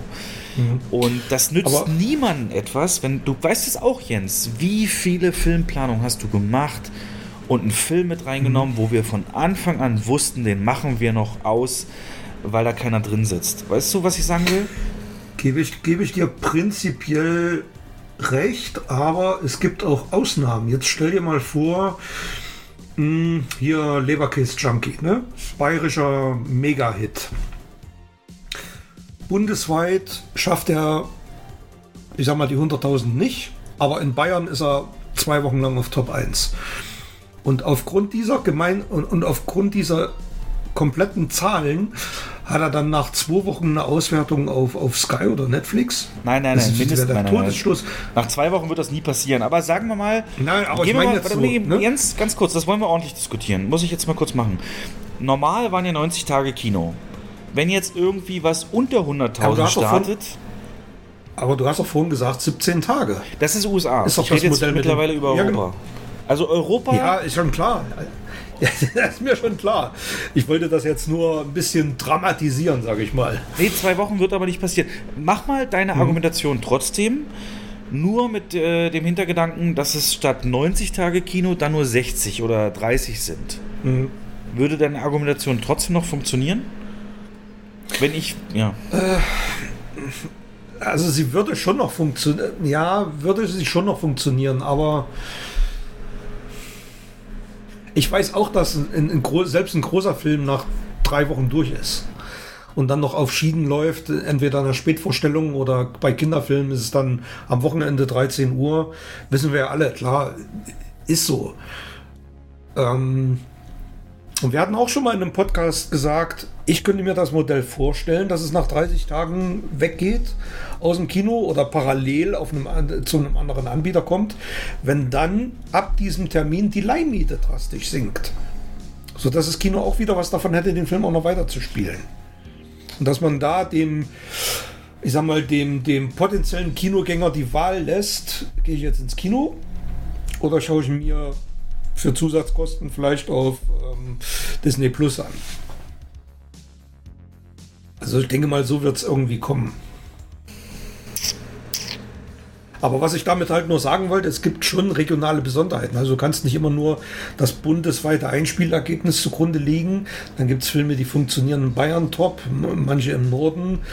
Ähm, und äh, die haben dann Aber das, das ist doch eine Minderheit der Filme. Nimm mal die normalen Filme. Ja, das stimmt, klar. Und ja, aber es ist. Und selbst wenn, dann könnte ja Bayern sagen, okay, lokal, Kulturgut. Ich meine, nochmal, dieser Film Leberkäse Junkie ist mit Sicherheit gefördert durch irgendeinen so äh, Filmförderfonds. Und die sind ja da komplett von ausgenommen. Also die werden weiterhin. Ja, in Frankreich. Ja. Aber das, das will man sich ja als Vorbild nehmen, dass man sagt, dieses Modell aus Frankreich, lass uns das mal diskutieren. Also glaubst du, das wird in mhm. Deutschland, also würde wahrscheinlich, macht eigentlich nur Sinn, dass es in Deutschland auch so kommt, weil ja, oder vielleicht mit kleinen Abwandlungen, aber ich finde das gerade top interessante Diskussion. Spannend. Ja, natürlich ist es eine interessante Diskussion. Es bleibt auch spannend und also wir werden mehr Flexibilität erleben und das ist also, Fakt. Ich glaube, wir sind uns einig, Jens, dieses, äh, wenn ein Film unter einem gewissen Wert anfängt, das erste Wochenende, nach 17 Tagen, das werden wir in Europa nicht sehen, ne? oder? Also 17 mhm, Tage, ja. das glaube ich, wird nicht kommen. Ich glaube, wir reden hier auch über ähm, 30, 60, 90 Tage Rhythmus, dass man zum Beispiel sagt, sehr mhm. schlechter Start, dann halt 30 Tage, mittelguter Start 60 Tage, starker Start mhm. 90 Tage. Und das wäre doch fürs Kino perfekt. Ne? Dann sind wir die Billo-Filme los, die wir eben dann nicht mehr zeigen müssen und ähm, können uns auf das konzentrieren. Und da muss man ja auch mal sagen, äh, wir werden in Zukunft, Kino wird in Zukunft äh, von Blockbustern leben, von Eventkino. Ja, Kino wird exklusiv. Das ist, ist so. Also es wird was Besonderes. Und ja, ich gebe dir schon, ich gebe dir schon recht, weil ähm, erinnere dich an viele Situationen, wo wir montags zusammengesessen haben und, und ich irgendwie äh, rumgekotzt habe, oh, müssen wir diesen Mist jetzt noch weiter spielen. Ja. Und, und, wir wussten, und es ist ja. auch so gekommen, wir mussten den dann ausmachen. Und es war einfach nur, es war einfach nur ein Platzfänger und ein Sitzplatzkapazitätenvernichter, den wir dann weiter gespielt haben. Ähm, weil es halt vertraglich so geregelt war, ne? weil der Film halt irgendwie äh, vier, fünf Wochen laufen musste oder ja, die Zentrale, äh, die Zentrale von uns, die kennt schon Jens E-Mails. Ähm, wenn sie an, wenn, er hat dann immer regelmäßig bei diesen Filmen, die wir an einem Donnerstag, nee, an einem Montag geplant haben, ab Donnerstag so und so, oh, und ja, müssen wir den zeigen. Da kam dann spätestens am Freitag von dir die E-Mail, aufgrund fehlender Vorverkäufe wird gewechselt, dieser Film geht raus, dafür kommt der und der rein. Das war von Anfang, das war so eigentlich auch selbstverarschen. Ja, ne? haben, in der wir Planung. Am Montag schon. haben wir immer schon gewettet, wann der Film rausfliegt, ob, ob, schon Donnerstag oder Freitag ist. Stimmt, teilweise kam ja auch von oben die Anweisung, nehmt den mal raus, ja. Ja, das ist aber doch branchenüblich. Also das bekommen ja auch die ähm, Kinobesucher mit, dass Filme, dass sich innerhalb der Woche Programm auch ändern kann. Und das hängt dann mit solchen Entscheidungen zusammen. Es sind einfach wirtschaftliche Entscheidungen, die jeder nachvollziehen kann und muss. Ähm, man, muss man muss einfach auch flexibel bleiben in der Hinsicht. Das ist nun mal so. Genau, Flexibilität. Darum geht es ja am Ende, dass man sagt, okay, es bringt nichts, niemandem was, so eine Billo-Filme durchzuziehen. Und wie gesagt, die, das heißeste Modell ist das aus Frankreich, wo es ein Min, also eine Sperrfrist per Gesetz gibt, aber äh, man kann jeden Film einzeln verhandeln und, und einzeln. Und dann wird es auf jeden Fall, wenn wir das bekommen, wird es auch so kommen, dass wir dann mit Verleihern einzeln, so alle Warner Bros., alle Paramount, mhm. alle Disney, alle Universal werden dann eigene Regelungen bekommen. Und wenn so ein Fast and Furious startet, da weißt du, der macht mehr als 100.000 am ersten Wochenende. Da kannst du ihm auch sicher sein dann, dass, ähm, dass der mehr als 30 Tage im Kino bleiben wird. Und ja, ja das ist im Endeffekt. Ja. Aber man muss, ja, gut, die Zeiten ändern sich. Ne? Ich habe in den, in den vergangenen Jahren auch immer gesagt, man muss, das ist wie im, im Einzelhandel, das wirst du besser wissen als ich, man muss auch immer Ladenhüter anbieten, um ein gewisses Klientel zu erreichen. Und so ist es im Kino ja auch. Aber ich glaube, die Zeiten werden sich wahrscheinlich ein bisschen ändern. Ja, das habe ich in dem Podcast jetzt, den letzten, wo du nicht dabei warst, sehr oft ähm, mhm. selber postuliert. Und zwar, dass diese ganzen Indie-Filme und, und, und Mittelproduktionen, das wird alles mehr ins Streaming gehen und Kino wird ja. aufgrund auch solcher Regelungen einfach ähm, die großen, die, die wirklich diese, diese, diese Blockbuster AAA-Produktionen zeigen. Und äh, ich finde das nicht schlecht. Also, es wird weiterhin Arthouse-Filme Kinos geben, die äh, so, so, so anspruchsvolleres Zeug zeigen. Aber äh, Multiplexe werden reine Event-Kinos werden. Wirklich Event ja, im Sinne das von. glaube ich auch. Von, von wir holen die Leute, weil es große Sachen sind. Und ich glaube tatsächlich, den echten Startschuss dafür wird Bond. Ähm, legen und ich glaube auch, Bond wird noch nach vorne gezogen. Also nicht verschoben nach hinten, sondern ich glaube, können wir auch im Döner wetten, äh, Bond wird den Starttermin noch nach vorne ziehen, weil einfach die Lage sich so stark bessern wird. Und Bond wird so der Startschuss sein für dieses Event-Kino-Ding. Wenn du dir auch die ganzen anderen Verschiebungen anguckst, die es jetzt mittlerweile bekannt gegeben wurden, Ne, dieser neue. Aktuell, ne? Ja, ja, Free Guy auf 13. August, Shang-Chi, der neue Marvel auf 3. September, Kingsman. Maverick auf, und Mission ja. Impossible, ja. Tod auf dem Nil sogar nach 2022. Ja, krass. Da hatten wir schon die Werbung auf den Monitoren im Foyer, ne? ja. Das ist so krass. Ja. Ähm, ja. Aber das sind halt Event-Dinger, die will man dann sehen. Und äh, da könnt, das, das kommt mir alles entgegen. Da kann man dann Aktionen zu fahren, da kann man wie das lokale Marketing anleiern und einfach so eine Eventfilme und, und nicht Seele in Anführungszeichen verschwenden für so kleinere Filme. Weißt du, es wird doch eh gemeckert. Es wird doch die ganze Zeit mit jedem Gast, den wir jemals hatten, hieß es, ja, Kino gucke ich mir nur das an, was groß, Bumm, Action, Explosion hat und mhm. war alles andere lieber mit meinen Freunden oder in schönen hier Kleinkino. Kino Weißt du, dann lass doch die Stärke nutzen. Dann lass doch diese Filme zeigen, dafür ja. mehr Seele einsetzen. Und also ich war immer ein Freund von mehr Diversi äh, ja, natürlich. Diversität ne, im Kino, aber ja, es Der größte Beweis dafür, dass das äh, wahrscheinlich funktionieren wird mit dem Event-Kino, ist natürlich die Signale aus den USA, die wir gerade bekommen, mit dem Film ja. Godzilla vs. Kong, der den besten US-Start seit Pandemie ähm, hingelegt hat. Da habe ich sogar, Jens, äh, da gibt es anscheinend eine Bezeichnung in den USA äh, dafür, was dieser Film verursacht hat. Und das ist The Great Box Office Reset. Also das Box Office wird einmal wieder auf Null gelegt, war es ja jetzt durch die Pandemie. Mhm. Und jetzt kommt der Reset, jetzt geht's wieder los. Der hat allein am Freitag an seinem Startwochenende 15 Millionen eingespielt. Am ganzen Wochenende, wie gesagt, knapp 50 Millionen. Also da kann man wirklich nur sagen, Kino lebt. Und das alles trotz des gleichzeitigen Starts auf HBO Max. Mhm. Der hat jetzt, jetzt mittlerweile gelesen, ganz kurz bei 70, bei 70. Der hat Tenet überholt, ja. Tenet hat seinen mhm, Run mit 58 Millionen oder so beendet. Letzten Sommer, Herbst und 70 jetzt schon, okay, krass. Ähm, ja, 70. Ich meine, gut, unter normalen Umständen, Jens, Godzilla vs. Kong, was hättest du dem da, was hättest du gesagt? Was macht er dann? US, äh, Nordamerika, was, was, äh, was wäre da der normale Wert außerhalb der Pandemie gewesen? Das ist echt schwer zu sagen. Also ich habe mir auch mal die Zahlen von, von, ähm, vom letzten Godzilla angeguckt, King of the Monsters. Und der hatte ein Gesamteinspiel von 58 Millionen Dollar in den USA. Da ist Kong jetzt schon drüber. Bitte was? Und das in, ja, und das in Pandemiezeiten. Was? Ganz kurz, Leute. Mhm. Ihr hört jetzt ein paar Tasten, aber ich muss das verifizieren. Also nur, nur Nordamerika, ne? Hat er 8 oder was? Nur USA, ja. Hatte 58 Millionen Dollar. King of the Monsters. Der war ja auch. Der war ja auch nicht so prall. Ich fand ihn ja richtig schlecht. Ne? Der erste Godzilla von 2014, der hat mir so gut gefallen. Der hat an seinem Startwochenende 48 Millionen gemacht. Genau wie jetzt äh, Godzilla vs. Kong. Aber er hat in seiner Lebenszeit in den USA, Nordamerika 110 Millionen gemacht. Ähm, aber außerhalb der Pandemie, ja. Gut, das ist Was, natürlich. Wo habe ich denn die Zahl, ja? Also ich lese es hier auch, die 48 Millionen passen. Wahrscheinlich 58 hast du 58. Also pass auf, zitiere. Ja. Ähm, vorher hielt die Bestmarke Tenet, der Nachfolger von Godzilla, Kong Skull Island und Godzilla King of the Monsters übertraf. Dessen. Ge Ach nee, hier geht es um Tenet, sorry. Ich habe mich verlesen.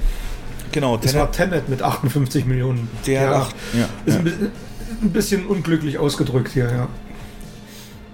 Unabhängig davon ja. hat Godzilla King of Monsters in Nordamerika mit 48 Millionen gestartet. Und Godzilla vs. Kong hat auch 48,5 Millionen äh, gestartet. Das heißt, gleicher Wert trotz Pandemie. Ich meine, gut, der hat keine Konkurrenz, A. Aber dennoch, mhm. er ist gleichzeitig im Streaming gestartet. Und Wollte ich gerade sagen, ja. Also,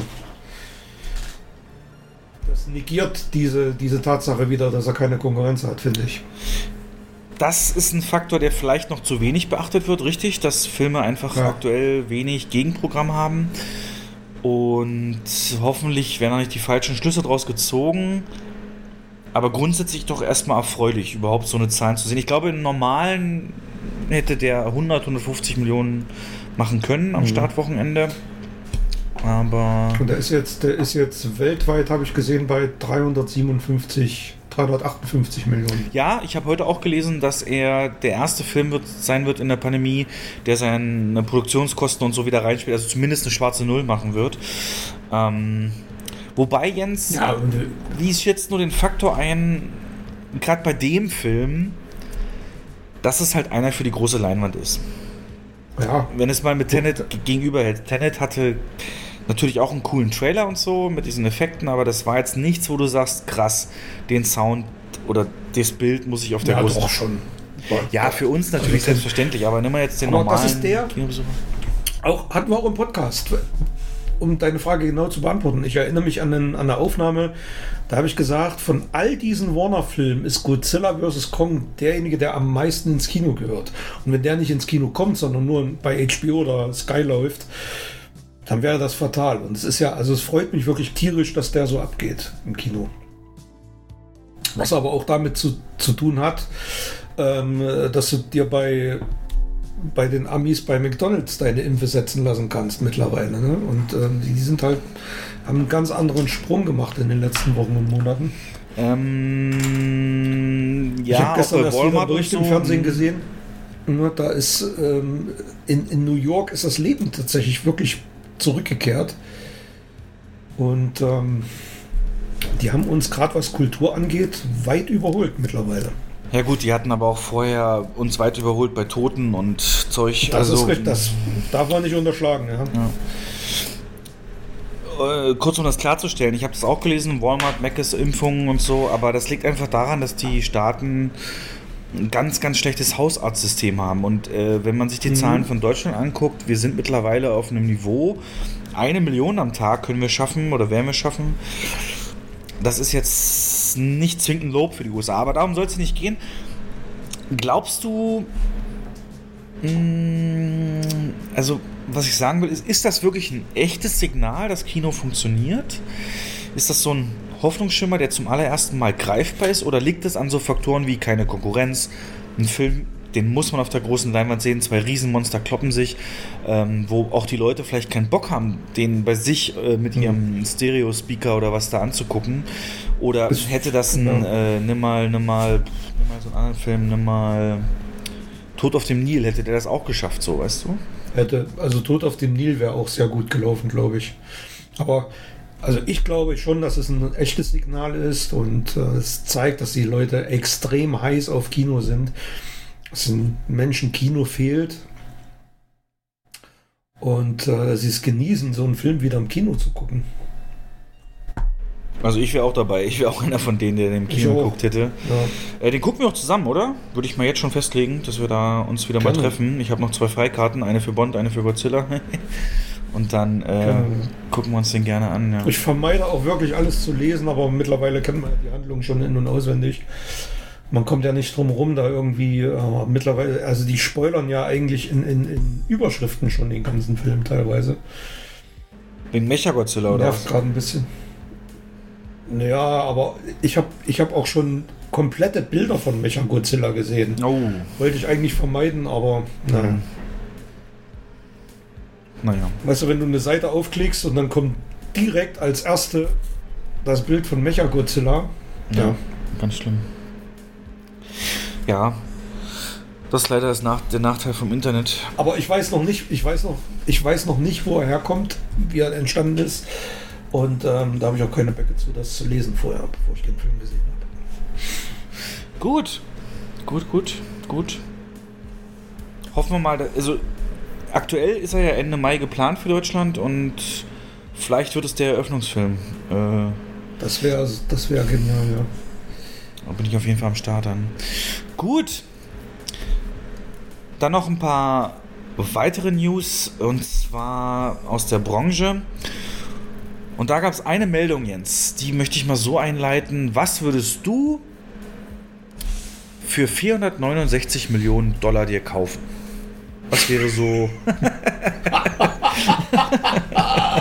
469 Millionen Dollar. Also genau, du machst so, kriegst eine E-Mail, du hast dich irgendwie mal vor drei Jahren bei irgendeinem Lotto-Service angemeldet und dann kriegst du eine E-Mail.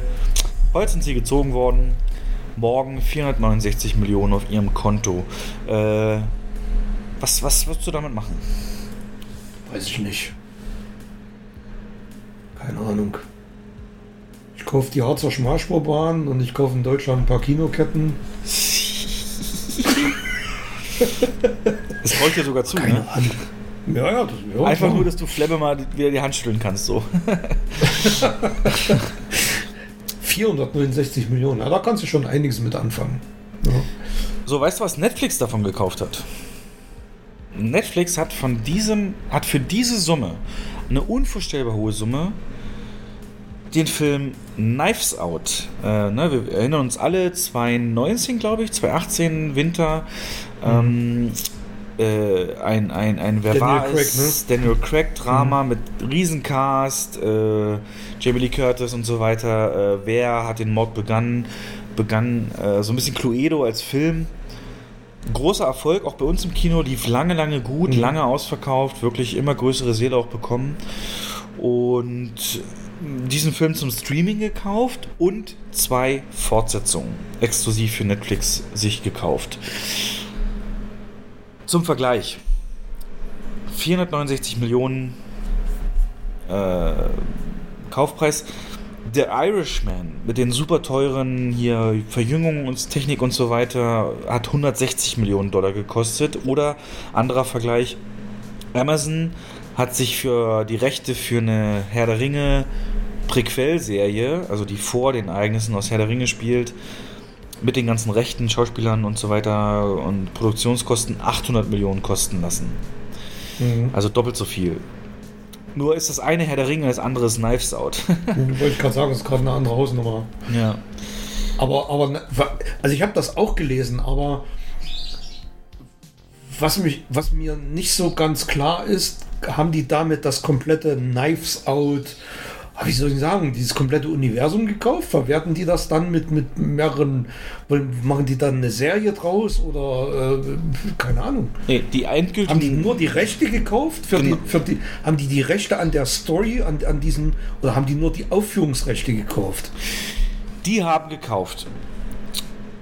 Also die haben nicht das Recht an der Marke gekauft, das nicht. Die haben gekauft den Originalfilm und zwei Fortsetzungen, die exklusiv bei denen laufen. Alles danach ist nicht mehr bei denen. Also die Rechte an sich aber für das Franchise aber den noch Originalfilm, das. Aber, aber das. Die geben doch keine 460 Millionen für, für, für Rechte an einem, an einem Film aus, den sie streamen dürfen. Nein, naja, und zwei Fortsetzungen produzieren, die exklusiv bei denen äh, läuft. Die einzige ja, das Bedingung. Heißt also, die beiden Fortsetzungen, die dann kommen, die laufen nur auf Netflix, also sie kommen nicht ins Kino Richtig. und bla bla, ne? Ja. Also, okay, ja. jetzt habe ich es verstanden. Ich habe das, ich habe da einen Artikel gefunden, der das ein bisschen weiter aufschlüsselt. Und zwar, jetzt halte ich mal fest, von diesen 469 Millionen Dollar gehen 300 Millionen Dollar an drei Personen. Und zwar bekommt jeweils 100 Millionen Dollar Ryan Johnson dafür, dass er die nächsten beiden Filme macht. Daniel Craig, mhm. dass er in den nächsten beiden Filmen mitspielt. Und Ram Bergman. Das wäre meine Frage gewesen. Ram Bergman, ja, der Produzent, äh, kriegt auch nochmal 100 Millionen. Das heißt, von diesen 469 Millionen sind schon mal 300 Millionen für drei Leute weg. Mhm. Es geht weiter. Die haben, jetzt haben das wir noch. Heißt, es ist eine, eine, das ist eine 50 Millionen Dollar Gage für Daniel Craig pro Film. Ja, exakt. Mhm. Und die haben fürs restliche Geld, wir haben jetzt noch 170 Millionen übrig, ähm, die haben eine Anforderung gestellt, die möchten für die beiden Fortsetzungsfilme ein Budget von mindestens 40 Millionen für die Herstellung. Das heißt, 80 Millionen von diesen 108, 170 sind weg, es bleiben noch 90 Millionen. Und diese restlichen 90 Millionen sollen draufgehen für Cast, also ne, du kannst ja nicht nur mit Daniel Craig, du brauchst ja weitere Schauspieler. Mhm. Crew mhm. und Marketing. Das heißt. Ja, Produktionskosten. Also, die haben im Prinzip für die eigentlichen Filme, für die beiden Fortsetzungen, haben sie äh, 170 Millionen gezahlt und 300 mhm. Millionen nur dafür, dass Craig, Johnson und Bergman weiter mit an Bord sind. Und da stellt sich doch wirklich die Frage nach dem Sinn, oder? Ist Knives Out in deinen Augen eine Marke? Ich fragen, was du davon hältst. Ja, ja. das frage ich dich jetzt erst. Ist, also, hm. der Film war erfolgreich, das können wir nicht leugnen. Ne? Der hat uns, der, du ja. weißt auch noch, wie wir den in größeren Saal legen mussten, auch obwohl er schon eine Weile raus war. Der hat sich sehr gut gehalten gegen Star Wars, glaube ich sogar. Mhm. Und ähm, das war schon ein Film, der auch Spaß gemacht hat. Ich glaube, du hast ihn auch gesehen, ne? Mhm. Ja. Und der schon so ein bisschen ja, so viele, also viele Faktoren anspricht, die so ne, ein bisschen Mystery, ein bisschen Krimi, ein bisschen ne, und äh, sympathisch Daniel Craig und, und Twists und so weiter. Aber 470 Millionen, ich meine, da musst du ein paar Abos für verkaufen. Ne? Von, also, ähm, ja. Knives Out schwamm für mich auf der Mod im Orient Express Welle mit, so Agatha Christie. Das war gerade, weißt du, kannst du dich erinnern? War das gleichzeitig? Der geht ja auch so in die. Hm? War das damals gleichzeitig, dass die released sind oder kurz danach oder wie lief das? Nee, ja, aber in relativ nahem Abstand, glaube ich, war das. Okay, okay. Und also es war für mich auch eine Agatha Christie Story, ne? dieser, dieser ja, ja, ja. Ähm, alte Mann, der da sein Erbe und, und ganze Family im Haus und im Prinzip war Daniel Craig so der Hercule, Hercule Poirot Charakter. Genau, ja. Ein ähm, bisschen auf cooler.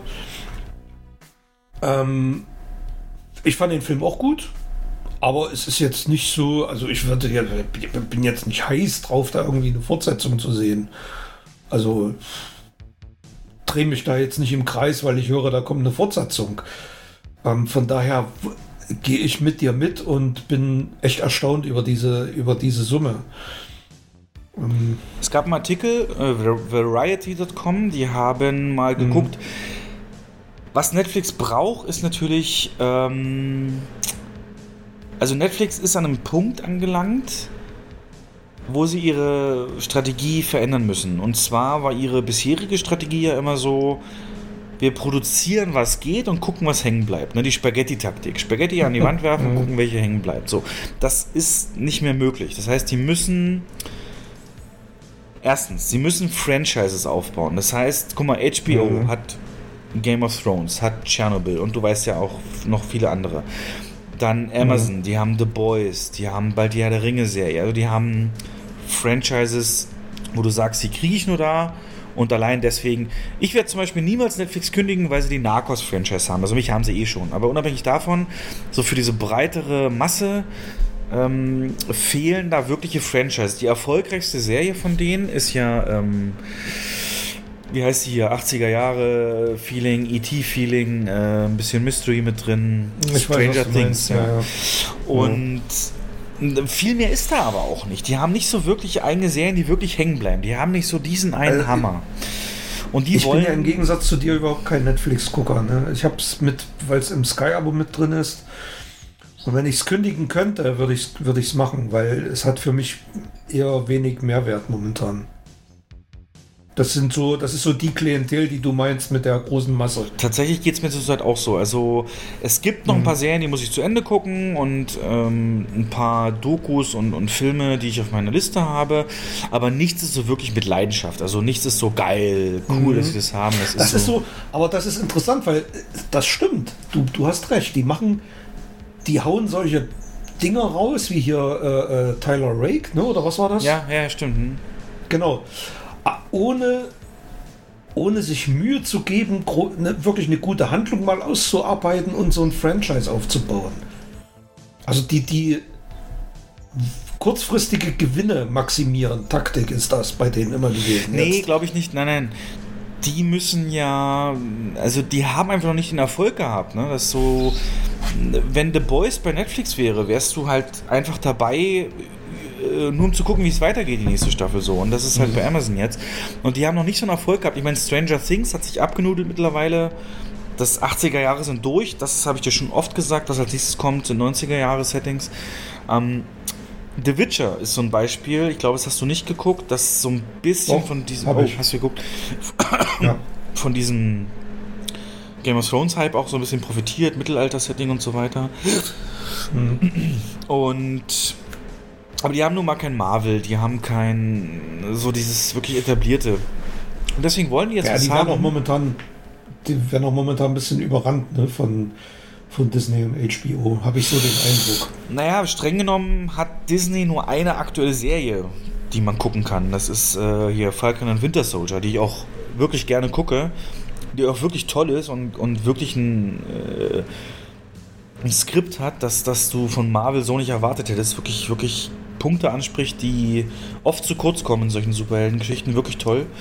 Ähm, aber mehr haben die im Endeffekt nicht. Ne? Es gab mal so ein Meme, da mhm. hat man gesagt, eigentlich ist Disney Plus The Mandalorian Plus. Weil deswegen hast du es gehabt, so nach dem Motto. Ja. ja. Und Netflix aber so dieses eine übergroße Serie, weißt du, die so über allem hängt, die gibt es da nicht. Und die wollen jetzt halt ein Franchise, die wollen, dass wenn man an Knives Out denkt, an einen Film mit Krimi, an einen Film mit im Stil von, ja, Orient Express, Agatha Christie, dass du weißt, da bist du bei Netflix zu Hause, die haben da was für dich. Netflix hat außerdem das Problem, dass sie zu stark auf Serien gesetzt haben und zu wenig auf Filme. Du hast gerade selber gesagt, Taylor Rake war mal gut. was gab es jetzt hier? Die Old Guard mit Charlize Theron. Also die haben schon Namen, die haben schon mhm. alles. Aber das alles so weggucken, so wie früher direkt zu DVD-Filmen. So dieses Image sind sie noch nicht so mhm. ganz los. Und das wollen sie jetzt loswerden und haben deswegen die Kohle auf den Tisch gelegt und gesagt, wir wollen die besten Leute und geben euch deswegen auch so. Ich meine, es ist für mich trotzdem unvorstellbar, 100 Millionen für zwei Filme jemand zu geben. Ähm, aber. Mhm da die Konkurrenz im Streaming-Sektor so groß ist und ich meine, Apple hätte die Kohle auch gehabt, ne? Oder, oder Amazon, die, die schwimmen ja in Kohle wegen, wegen so einem Zeug. Aber sie haben es halt. Und ich denke, für Netflix macht das aus dem Grund schon Sinn, denn sie haben die Artikel, die ich gelesen habe, sagt auch, Netflix will in Suchergebnissen ganz oben stehen. Das heißt, wenn du irgendwie Crime Story oder Murder Story oder so Thriller eingibst, dann will Netflix ganz oben stehen, wenn du, wenn du Suchergebnisse bekommst. Und der Film hat nun mal all diese Haken, ne? Die, da hakt das alles ab. Und damit ein sehr breites Publikum auch mhm. für sich zur Verfügung. Und wie gesagt, ja, generell haben sie haben einfach sie deswegen die ganzen Filme. Edgar Wallace Filme, ganzen Rechte an den Edgar Wallace Filmen eingekauft und könnte alles ein bisschen damit zusammenhängen, ne? Vielleicht so als Testballon, wie gut die ankommen, ja, das kann durchaus sein. Mhm. Aber ich finde es trotzdem, lass es mal als, also ich freue mich, dass es eine Fortsetzung gibt, aber ich glaube, ich werde die auch so nebenbei weggucken. Weißt du, Knives Out wäre jetzt auch so ein Film, wenn ich den im Fernsehen gucken würde, hätte ich nebenbei mein Handy an der Hand. Der hat mich ja, jetzt nicht so. Ja. Aber für 400. Lass uns mal überlegen, was gäbe es für ein Franchise-Marke, wo du sagst, das hätten sie sich holen sollen. Dann wären sie erfolgreich gewesen. Ähm, was vielleicht Netflix übersehen hat. Vielleicht sind wir schlauer als Netflix. So nenne ich die Folge, schlauer als Netflix. ähm, und ist dir was eingefallen? Hast du. Also ich hätte eine ganz konkrete Idee, was Netflix mit der Kohle viel eher hätte machen müssen. Aber ist dir vielleicht was eingefallen, wo du sagst, ähm, das war ein Film, der war, ist mir damals aufgefallen und den hättest du dann lieber fortgesetzt durch Netflix?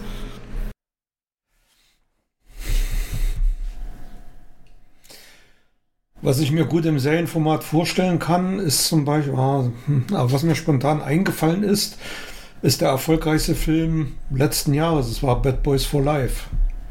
Oh, die Bad Boys Franchise. Ne? Das würde sogar Sinn machen. Die ist doch bei Sony, oder? Hat die nicht Sony? Das würde, ja, das würde in, in Serienform sehr gut funktionieren, glaube ich. Na, nicht mal Serienfilm. Die machen ja, wie gesagt, Knives Out nicht zur Serie, sondern die machen ja, jetzt oder so. Ja, genau. Zwei weitere Filme. Ähm, mhm weil Netflix hat halt gesagt, uns fehlt es an Filmen. Der Chef von Netflix Content hat gesagt, ähm, äh, Leute wollen nicht nur einmal in der Woche einen Film sehen, die wollen zwei oder dreimal eine Woche einen neuen Film sehen. Mhm. Und das ist mhm. jetzt halt ihr großes Ziel. Und ähm, deswegen gehen die jetzt so auf Filme und wollen halt so wie, guck mal, die sind ja damals groß geworden mit House of Cards, ne? Weißt du, wie House of Cards entstanden ist? Hast du es jemals gesehen eigentlich? Nee. nee. Aber weißt, dass das die Serie ist, mit der Netflix groß geworden ist, ne? Das mhm. weißt du. Okay. Ähm, und äh, das ist ein Politikdrama und die haben damals auf ihre Daten geguckt. Die haben ja schon eine Weile operiert und haben geguckt, okay, welchen Regisseur mögen unsere Zuschauer? David Fincher. Welchen Schauspieler mögen die und welche Filme werden am meisten, äh, mit welchem Schauspieler werden die Filme am ehesten zu Ende geguckt bei uns? Kevin Spacey damals. Mhm. Und ähm, was mögen sie noch? Ja, so Politikdrama. So, und dann haben sie die drei Sachen zusammengewürfelt und House of Cards kam raus. Und hier haben sie es anscheinend genauso gemacht. Die haben so geguckt, was geht bei uns mega ab und das sind definitiv Crime-Dokus und Crime-Filme. Gucke ich auch sehr gerne Netflix Crime-Dokus. Ähm, Daniel Craig ist klar und, und Ryan Johnson eben dann.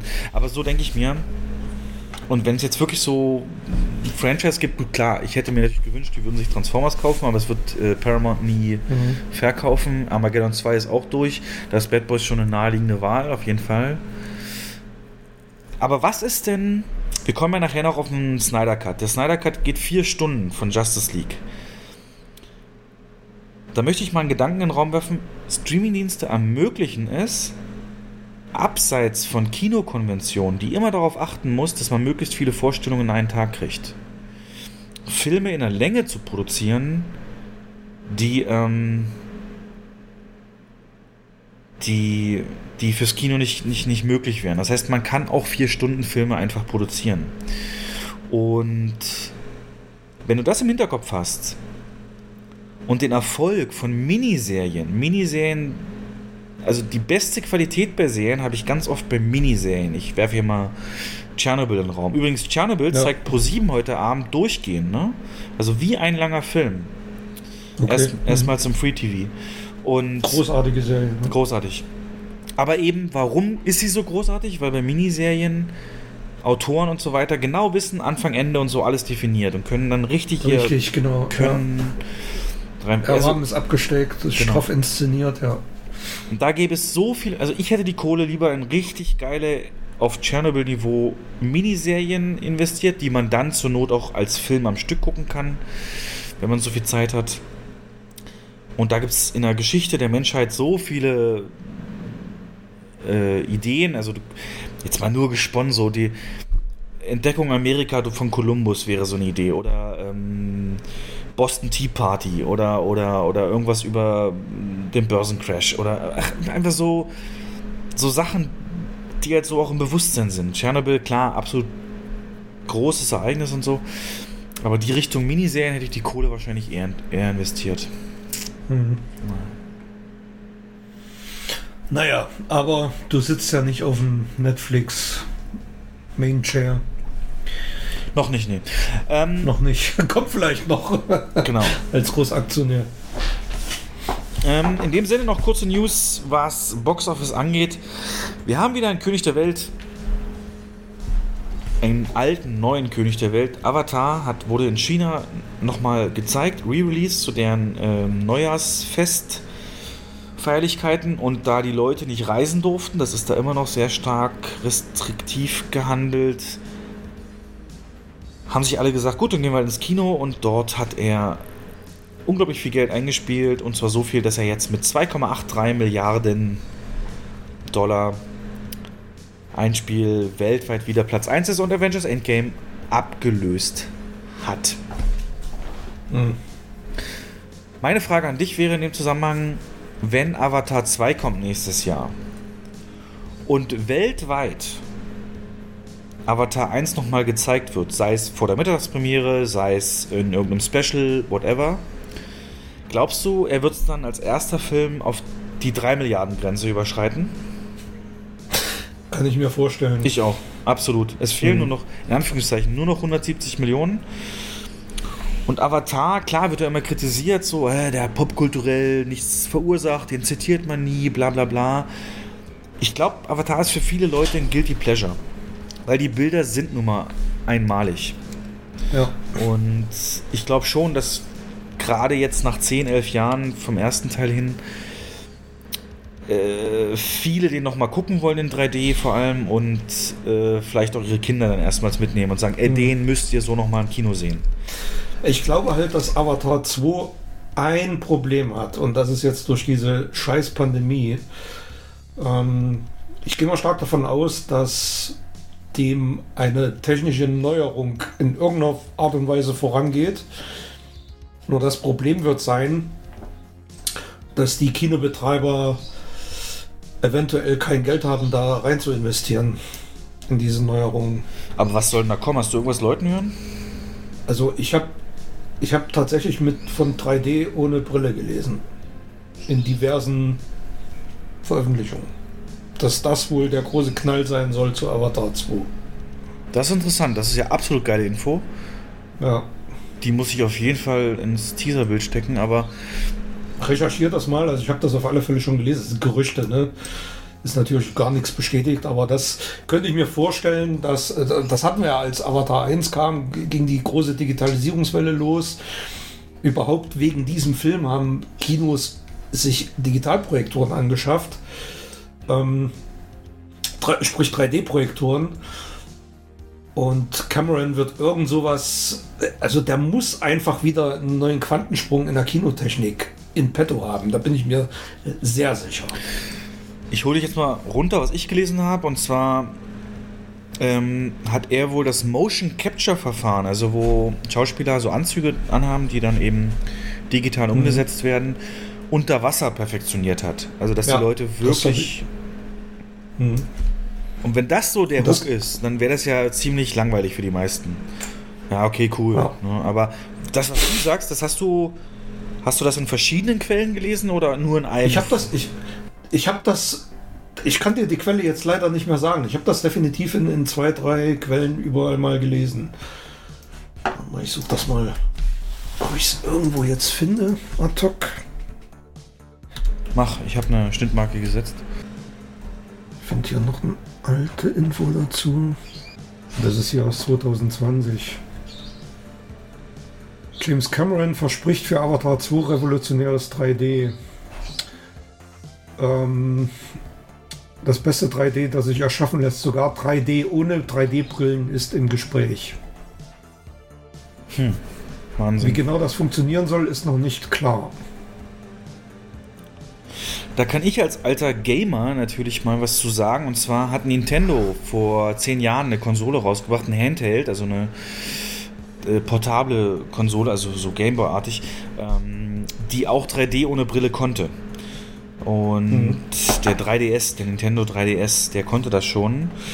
Der also, war aber äh, insofern nicht geeignet, als Superprodukt durchzustarten, weil du auf, äh, eingeschränkt warst auf einen bestimmten Winkel mhm. auf den Screen zu gucken. Der konnte das, weil der dahinter ähm, hat er das Bild versetzt, also hinter dem eigentlichen Display hat er die Bilder leicht versetzt.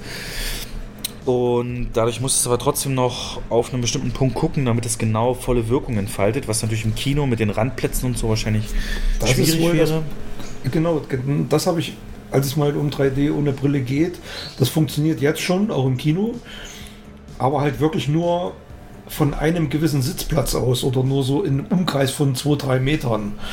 Entfernst du dich da weiter, siehst du Doppelbilder. Nur von diesem einen Platz aus hast du den 3D-Effekt. So angenommen, der kriegt das aber hin. Ähm, dann wäre doch wahrscheinlich aber die Kosten dafür eher ähm, eine neue Leinwandtechnik einzubauen und nicht die Projektoren ähm, auszutauschen. Ne? Ich habe ich hab keine Ahnung. Ich könnte mir vorstellen, dass es dann ähm, sogar gar keine Projektoren mehr gibt, sondern diese. Kann sich erinnern, dass ja, eine Kino diesen, diesen riesen, mhm. genau, genau so ein Ding. Das könnte ich mir vorstellen, dass du sowas dann brauchst für 3D ohne Brille. Vielleicht gibt es da Sensoren, die dann erkennen, wo jemand sitzt. Und das, ja, keine Ahnung, weiß ich nicht. Ja, ich in, muss gerade an die Mission Impossible Szene denken im Kreml da, wo der da. ja! Sag mal, wenn, ich mit, wenn wir mit dem Rollator ins Kino gehen, dann werden wir vielleicht drüber lachen über unsere Diskussion heute. Irgendwann mal. Keine Ahnung. Aber ich glaube schon, dass da irgendwas kommen wird. Also sollte es wahrscheinlich, wahrscheinlich, also wenn ein Film sowas bringen muss, dann Avatar 2, denn du weißt ja wie ich, dass da irgendwie fünf oder sechs noch weitere Filme abgedreht sind, mehr oder weniger. Und ähm, wenn er darauf aufbauen will, dann muss er dann natürlich auch Nachschub ja. liefern. Ja. Also fünf Stück insgesamt, ne? Eins, zwei, drei, vier, fünf, glaube ich. Das ist interessant. Sehr cool. Und jetzt mal unabhängig vom Kostenfaktor, würdest du dir so eine Innovation wünschen fürs Kino? Weil ich weiß noch, Jens, als wir über die Kinosaal-Folge, wo ich dir erzählt habe von 4DX mit den wackelnden Sitzen und Wind und Schnee mhm. und alles, da hast du mal gesagt, ja, das ist halt wie Jahrmarkt so, ne? Das kann man mögen, mhm. aber man sieht sich auch schnell satt und so. Äh, ist wahrscheinlich den ganzen Aufwand nicht wert. Und äh, würde das nicht auch in diese Kategorie reinspielen, so dass du sagst, äh, ist ein. Nee. Nicht? Glaube ich nicht. Nee. Weil es. Nee, weil. Also für mich persönlich ist 3D mehr wert. Ich gucke gern 3D-Filme, kann aber auch nachvollziehen, dass die Leute. Ich, ich weiß auch, warum es gerade im Heimkino eine Totgeburt war. Über viele Jahre hat sich ganz gut verkauft. Ähm, dann hat die, die Industrie auf 4K gesetzt und ist von 3D komplett weggegangen. Weil die Leute einfach die Schnauze voll da äh, hatten, die, diese Brillen ständig aufzusetzen. Und ein Großteil der 3D-Nutzer zu Hause haben halt die Shutterbrillen, die mit, Batteries, mit Batterien arbeiten, die alle gehen und äh, und ähm, ja, ich gehe mal davon aus, wenn 3D ohne Brille kommt, kannst du es nicht mehr wegdiskutieren. Dann hat sich komplett durchgesetzt, definitiv. Finde ich geil. Aber ist echt die Frage, warum was sollte da, ich mir, ja warum sollte ich mir freiwillig in, in 2D, also warum sollte ich mir denn freiwillig, wenn ich keine zusätzlichen Aufwand habe, kein, keine Brille aufsetzen muss, Warum soll ich denn dann auf 3D verzichten? Warum? Äh, Kosten? Ja, gut. Abgesehen davon jetzt. Aber Wenn mein Fernseher das könnte. Mein, Wenn meiner mein Fernseher das ey, du hast könnte. doch auch so einen beschichteten Fernseher, der ja, aber kann. wenn, wenn, der, wenn der 3D ohne Brille könnte, ich, wir spinnen jetzt mal. Achso, hm. So, und ich habe die Wahl, ob ich den Film in 2D oder 3D gucken kann. Ja, dann gucke ich ihn doch in 3D. Wenn ich kein, keine Schublade aufmachen muss, keine Brille rauskramen muss, wo vielleicht die Batterie alle ist, die ich noch laden muss, eine Stunde, bis ich anfangen kann. Ne? Cool. Also vielleicht haben wir hier was entdeckt und wenn das dann so kommt, sind wir der Erste, von dem ihr es gehört habt, Leute. Und danke für die Info, Jens. Also das ist das, äh, weswegen ich dich hier so schätze auch in diesem Ja, Podcast. bleibt, bleibt gespannt. Also bleibt spannend. Gut, ansonsten habe ich äh, News eigentlich nichts mehr so weiter, außer dass äh, China jetzt aktiv gesagt hat, mit dieser Woche beginnt, muss bis zum Ende des Jahres jedes Kino ähm, zum Anlass des Geburtstags der Kommunistischen Partei, die wird 100 Jahre alt, mindestens zwei Propagandafilme schedulen, also in, den, in das Programm aufnehmen. Es wurden sogar Filme von im, im Zeit, also die haben auch eine Liste veröffentlicht, welche Filme dazu zählen.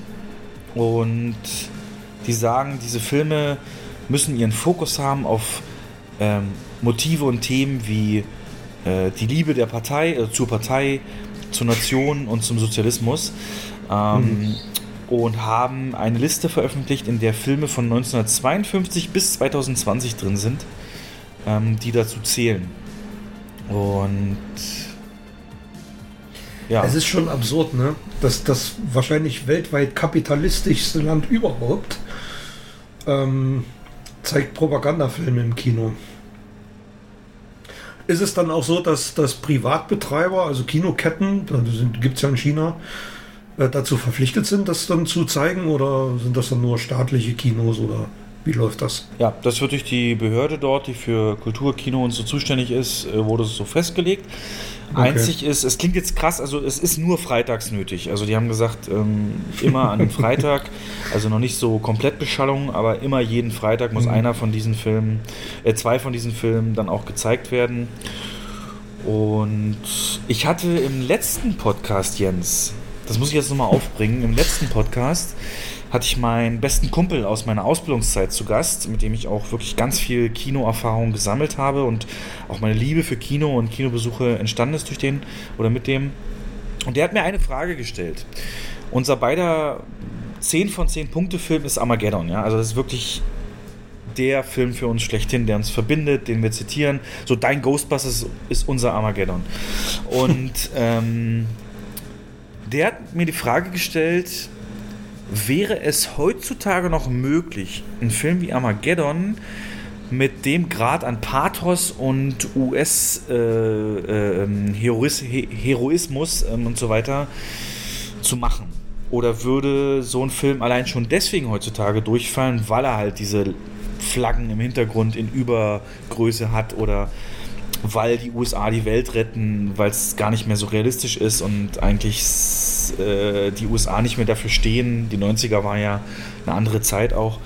Ähm, das fand ich super interessant, die Frage. Und ich habe gesagt, mh, du merkst es jetzt schon, dass es nicht mehr geht, weil wenn du mir Filme nimmst wie Der Marsianer, hast du ihn gesehen mit Matt Damon? Nee. Oh, ist auf Netflix, guck dir mal bitte an.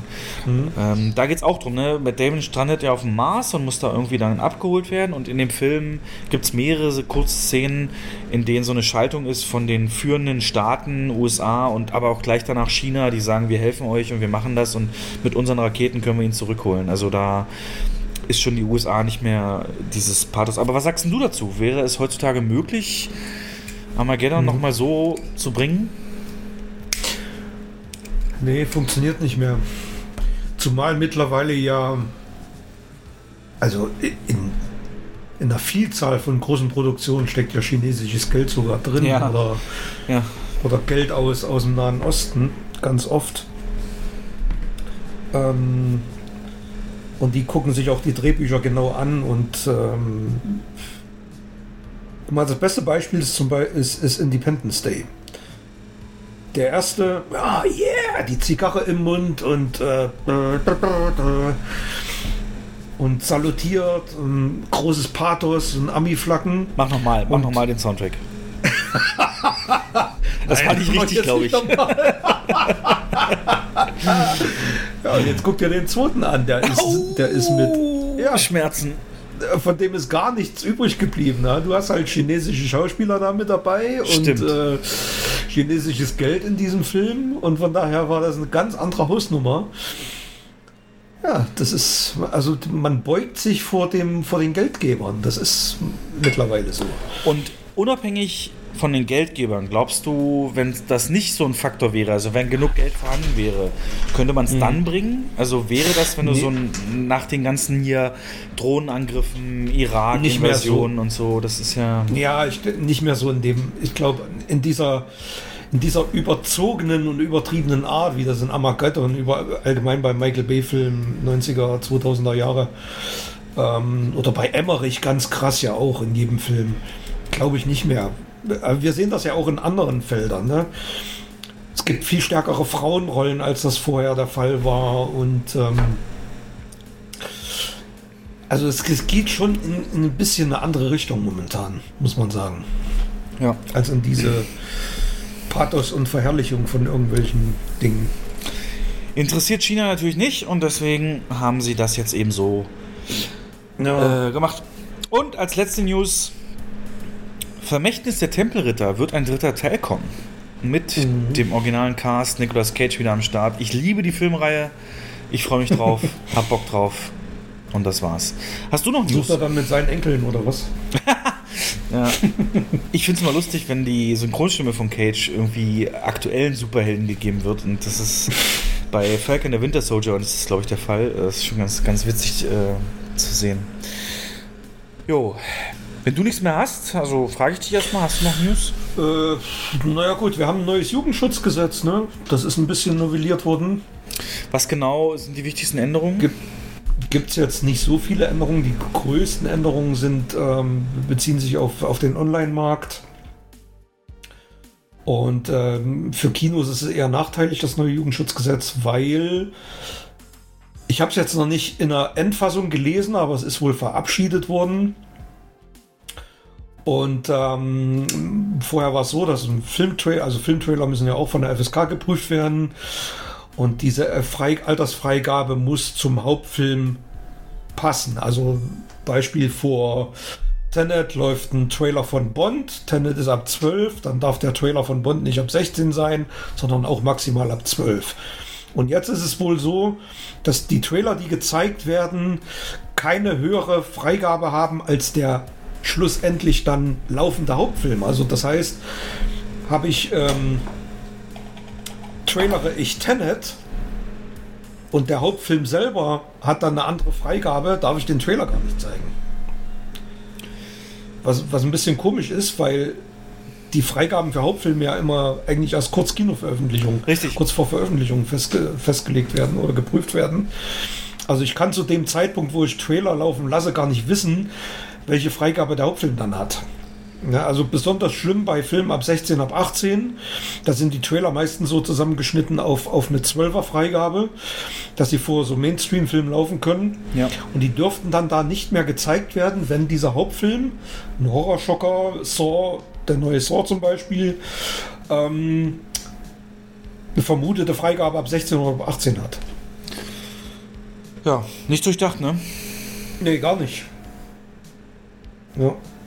Und also. eigentlich absurd, weil jedes, jedes äh, zehnjährige Kind kann sich im Internet die Trailer komplett ungeschnitten angucken. Also es ist eigentlich absurd. Genau. Und ja. das Hauptproblem hast du schon gesagt. Die eigentliche Bewertung, Altersfreigabe erfolgt sehr, also weit nach einem Trailer eigentlich erst. Und es gibt Fälle, da war es erst am selben Tag vom Kinostart. Ja, die Frage ist, wie will man da in Haftung gehen? Oder ich meine, heißt ja. das jetzt, wenn du, wenn du ein Mission Impossible ab 12 Trailer abballerst im März und im, im, mhm. im Juni kommt der und ist ab 16, oder dann darf der nicht ab 16 sein oder wie? Oder was? Der Witz ist, die Gefahr, die ich sehe, jetzt stell dir mal vor, der Film wurde getrailert. Alle anderen Mission Impossible Filme waren ab 12. Nee, ich glaube, der zweite war ab 16. Aber egal. Und der Trailer wird ab 12 freigegeben und in der Annahme, der Hauptfilm ist auch ab 12. Dann prüft die FSK den und sagt, ist ab 16. Was macht denn der Verleih dann? Der wird den Film schneiden auf eine 12er Freigabe. Oh. Das ist die Gefahr, die ich sehe. Und mit welchem Hintergrund hat die das gemacht? Der Jugendschutz. Ja, aber ich Das halt keine. Naja, dass, dass, dass du in einem, in einem, in einem Film, äh, in dem Zwölfjährige sitzen, keine Filme bewerben darfst, die später eine Freigabe ab 16 oder 18 haben.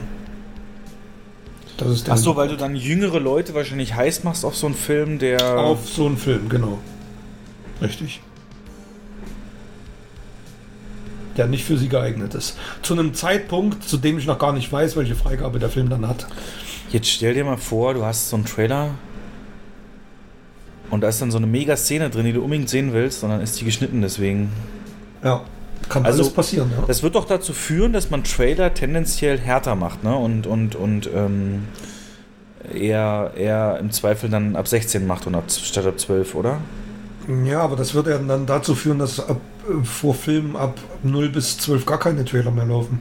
Naja. Oder nur noch Filme. Ja, doch, es wird ja Filme geben, die immer, wo du weißt, Marvel und so, die werden immer ab 12 sein. Mhm. Ähm, und du weißt ja, ich meine, du hast ja gerade selber gesagt, die Jugend kann sich alles auf YouTube angucken. Also das wird ja trotzdem. Ja, das ist ja das. Äh, ja. Also ich finde es nicht durchdacht und ich finde es total bescheuert, praxisfremd und äh, ich weiß auch, dass der, der HDF das ja auch stark kritisiert hat. Aber scheinbar gibt es momentan, äh, wird das als größtes Problem momentan angesehen. Ja. Naja, wenn man sonst keine Probleme hat. Richtig. Ähm okay, dann kommen wir mal zu dem, wo wir keine Trailer brauchen, denn wir haben Filme gesehen. Und unser Hauptteil wird heute der Zack Snyder Cut sein von Justice League. Da nehmen wir uns äh, bis zum Ende hin am meisten Zeit. Deswegen gehen wir jetzt mal kurz noch so vorher die anderen Filme durch. Ich habe tatsächlich einiges geguckt aber weniges, was ich so ausführlich reviewen will. Vielleicht in der Schnellcheckliste der Film Next Gen von meiner Seite aus. Next Gen. Ähm, das ist ein Film, ein Animationsfilm, der auf Netflix zu finden ist und der so ein bisschen das, der Inbegriff dafür ist, wenn du so Checklisten hast, die so ein Animationsfilm braucht und die abhakst, wie du das alles zusammenmischt. Ähm, Habe ich in dem Rahmen geguckt, also es ist ein Kinderfilm, ähm, in dem Rahmen geguckt, weil meine Freundin eben ein Kind hat und wir eben auch dann so Sonntag, so Filmtag und so. Und das hat halt für mich die Checkliste Roboter abgehakt. Roboter immer gut. Und in dem Film geht es darum, Welt in der Zukunft, gar nicht so spezifiziert, 50, 100 Jahre in der Zukunft. Und da ist dann statt einem iPhone oder einem iPad hat dort jeder seinen persönlichen Roboter. Und äh, ne, diese eine große Firma, die die herstellt, ganz klar von Apple inspiriert, äh, produziert die und das sind so Haushaltsroboter. Ne? Die reden mit einem und holen einem Kaffee und so Zeug. Und der Film öffnet bei der Präsentation der neuen Generation dieses Roboters, also wie jedes Jahr auch so ein iPhone neu äh, präsentiert wird. Und unsere Protagonistin ist da mit ihrer Mutter. Die Mutter ist total gehypt von diesen Robotern und die Protagonistin ist so ein kleines rebellisches Mädel, was irgendwie das ja so ein bisschen anti und so, ne, auch kurzer Schnitt und so wie dir so klassisch so ein Rebellenmädel vorstellst, äh, jüngeres. Und die Mutter aber komplett gefangen in diesem Roboter-Hype und ne, oder dieses sinnbildliche iPhone-Hype will da unbedingt diese neue Präsentation sehen von dem neuen Roboter. Entschuldigung. Und auch der Präsentator, der, der, der das dann hält, ist absolut Steve Jobs inspiriert und so weiter. Und sie macht sich natürlich dann auch aus dem Staub da von dieser, weil sie langweilig ist und, und äh, kommt durch einen Zufall dann in ein Labor. Und in diesem Labor ist ein ganz anderer Roboter, ein Prototyp, an dem Wissenschaftler gearbeitet hat, den sie versehentlich aktiviert und der sich dann ihr Gesicht einprägt und somit praktisch für sie dient oder sagt so, das muss ja anscheinend dann meine Chefin sein, denn die hat mich ja aktiviert. Und das ist aber extrem weit entwickelte Roboter mit Waffensystem und äh, noch intelligenter und noch größer und Zeug und hin und her. Und dann hast du als erstes so ein bisschen Humor kennenlernen. Und dann verliert sie da ihre Tasche und der Roboter bringt sie zurück, bricht dadurch aus aus diesem Gebäude, wird dann verfolgt von der Polizei, riesenspektakuläre Verfolgungsjagd, Explosion, bum, bum, bum, piu, piu, piu, alles. Und ähm, zum Ende geht es darum, dass die beiden rausfinden, dass eben dieser Apple-Chef, ich sage jetzt mal Apple-Chef, aber du weißt, was ich meine, von dieser Firma der Chef, ähm, Böses im Schilde führt und die den aufhalten müssen und dann eben ihre Freundschaft und so weiter auf die Probe gestellt wird und so weiter und so fort. Ähm, und warum ich sage Checkliste, dieser Film kann sich einfach nicht einigen, das habe ich noch nie so krass gesehen, was er sein will. Mhm. Du hast, also die Qualität ist unbestritten von den ganzen Animationen, aber du hast zum Beispiel bei dieser Verfolgungsjagd, wo er ausbricht aus diesem äh, Hauptquartier von dieser Firma, äh, auf einmal eine Szene, die könnte eins zu eins von Michael Bay sein. So, er, das Mädel sitzt in so einem selbstfahrenden Taxi, der Roboter fährt an ihr vor, äh, oder irgendein Mädel sitzt an diesem Taxi der Roboter fährt auf der Flucht vor den äh, Polizistenrobotern, die ihn jagen, weg oder an, daran vorbei. Und in dem Moment, wo er an diesem Taxi vorbeifährt, was natürlich eine riesengroße Glas Glasfläche an der Seite hat, wechselt der Film auf Zeitlupe und aus seinem linken Arm, den du natürlich siehst, aus Perspektive dieses Mädels, äh, wird in einer Transformers-artigen Sequenz eine Waffe so, so und, und dann schießt er da die Polizisten ab. Und da wird es auf einmal richtig düster, so Blade Runner-artig fast schon. Die ganze Stadt ist so Cyberpunk Blade Runner-artig auch. Richtig krass. Und dann hast du aber auch teilweise so Findet Nemo-Momente oder Pixar-Momente, wo es zum Beispiel der Hund von dem Mädel, der mag es irgendwie total, dass sein Kopf zwischen einer sich schließenden Tür eingeklemmt wird, weißt du? Und dann versucht man die Tür zuzumachen und die hängt dann. Klong, klong, klong. Und dann wird immer, weißt du, wenn du eine Tür nicht zukriegst, versuchst du es halt erstmal noch doller und dann klong, klong, klong. Und der Gesicht vom Hund bläht sich so auf und die Augen kommen so groß raus und dann wieder so komplett kindisch und diese Art und Weise. Also, das fand ich richtig krass. Da war wirklich, und da merkst du, weil wir es gerade hatten, äh, bei den äh, Anfangscredits auch viele chinesische äh, Firmen genannt und da hast du dann eben ganz klar, wir wollen einen Film der das abhakt, der das abhakt, der das abhakt, mhm. der Action ja. abhakt, der Hund abhakt, der das abhakt. Und äh, insgesamt schon okay und auch kleine Kinder verstehen natürlich nicht diesen Zusammenhang, aber für Leute wie uns, die so ein Filmwissen haben, äh, sehr interessant zu schauen, auf jeden Fall. Das, ähm, mhm. genau. Next-Gen-Animationen, Roboter, Cyberpunk, Zukunft, Blade Runner, Michael Bay, Pixar. so kann man den echt beschreiben. Also das ist wie so eine, wie so eine Filmsuppe, ne? Ja, Die schönes alles Wort. In, in, so einen Kessel rein. Schönes Wort, ja. schönes Wort. Das wäre ja schon wieder äh, ein Titel für diesen Podcast, Filmsuppe. Naja, also mal gucken, wie ich den noch Ja, nenne. Tatsache. Ja. Stimmt. Ähm, genau, und du wolltest noch was zu Wonder Woman sagen, ne? Ich habe ganz viel geguckt. Ich habe ähm, vielleicht mal ganz, nur ganz kurz anreißen. Mach mal so. Und zwar, ähm, ich habe jetzt im anderen Podcast gehört, wenn die viele Filme haben, hast du immer genau eine Minute, einen Film zu beschreiben. Und die, die wichtig sind, besprechen sie ausführlicher, aber die, die nicht so wichtig sind, eine Minute.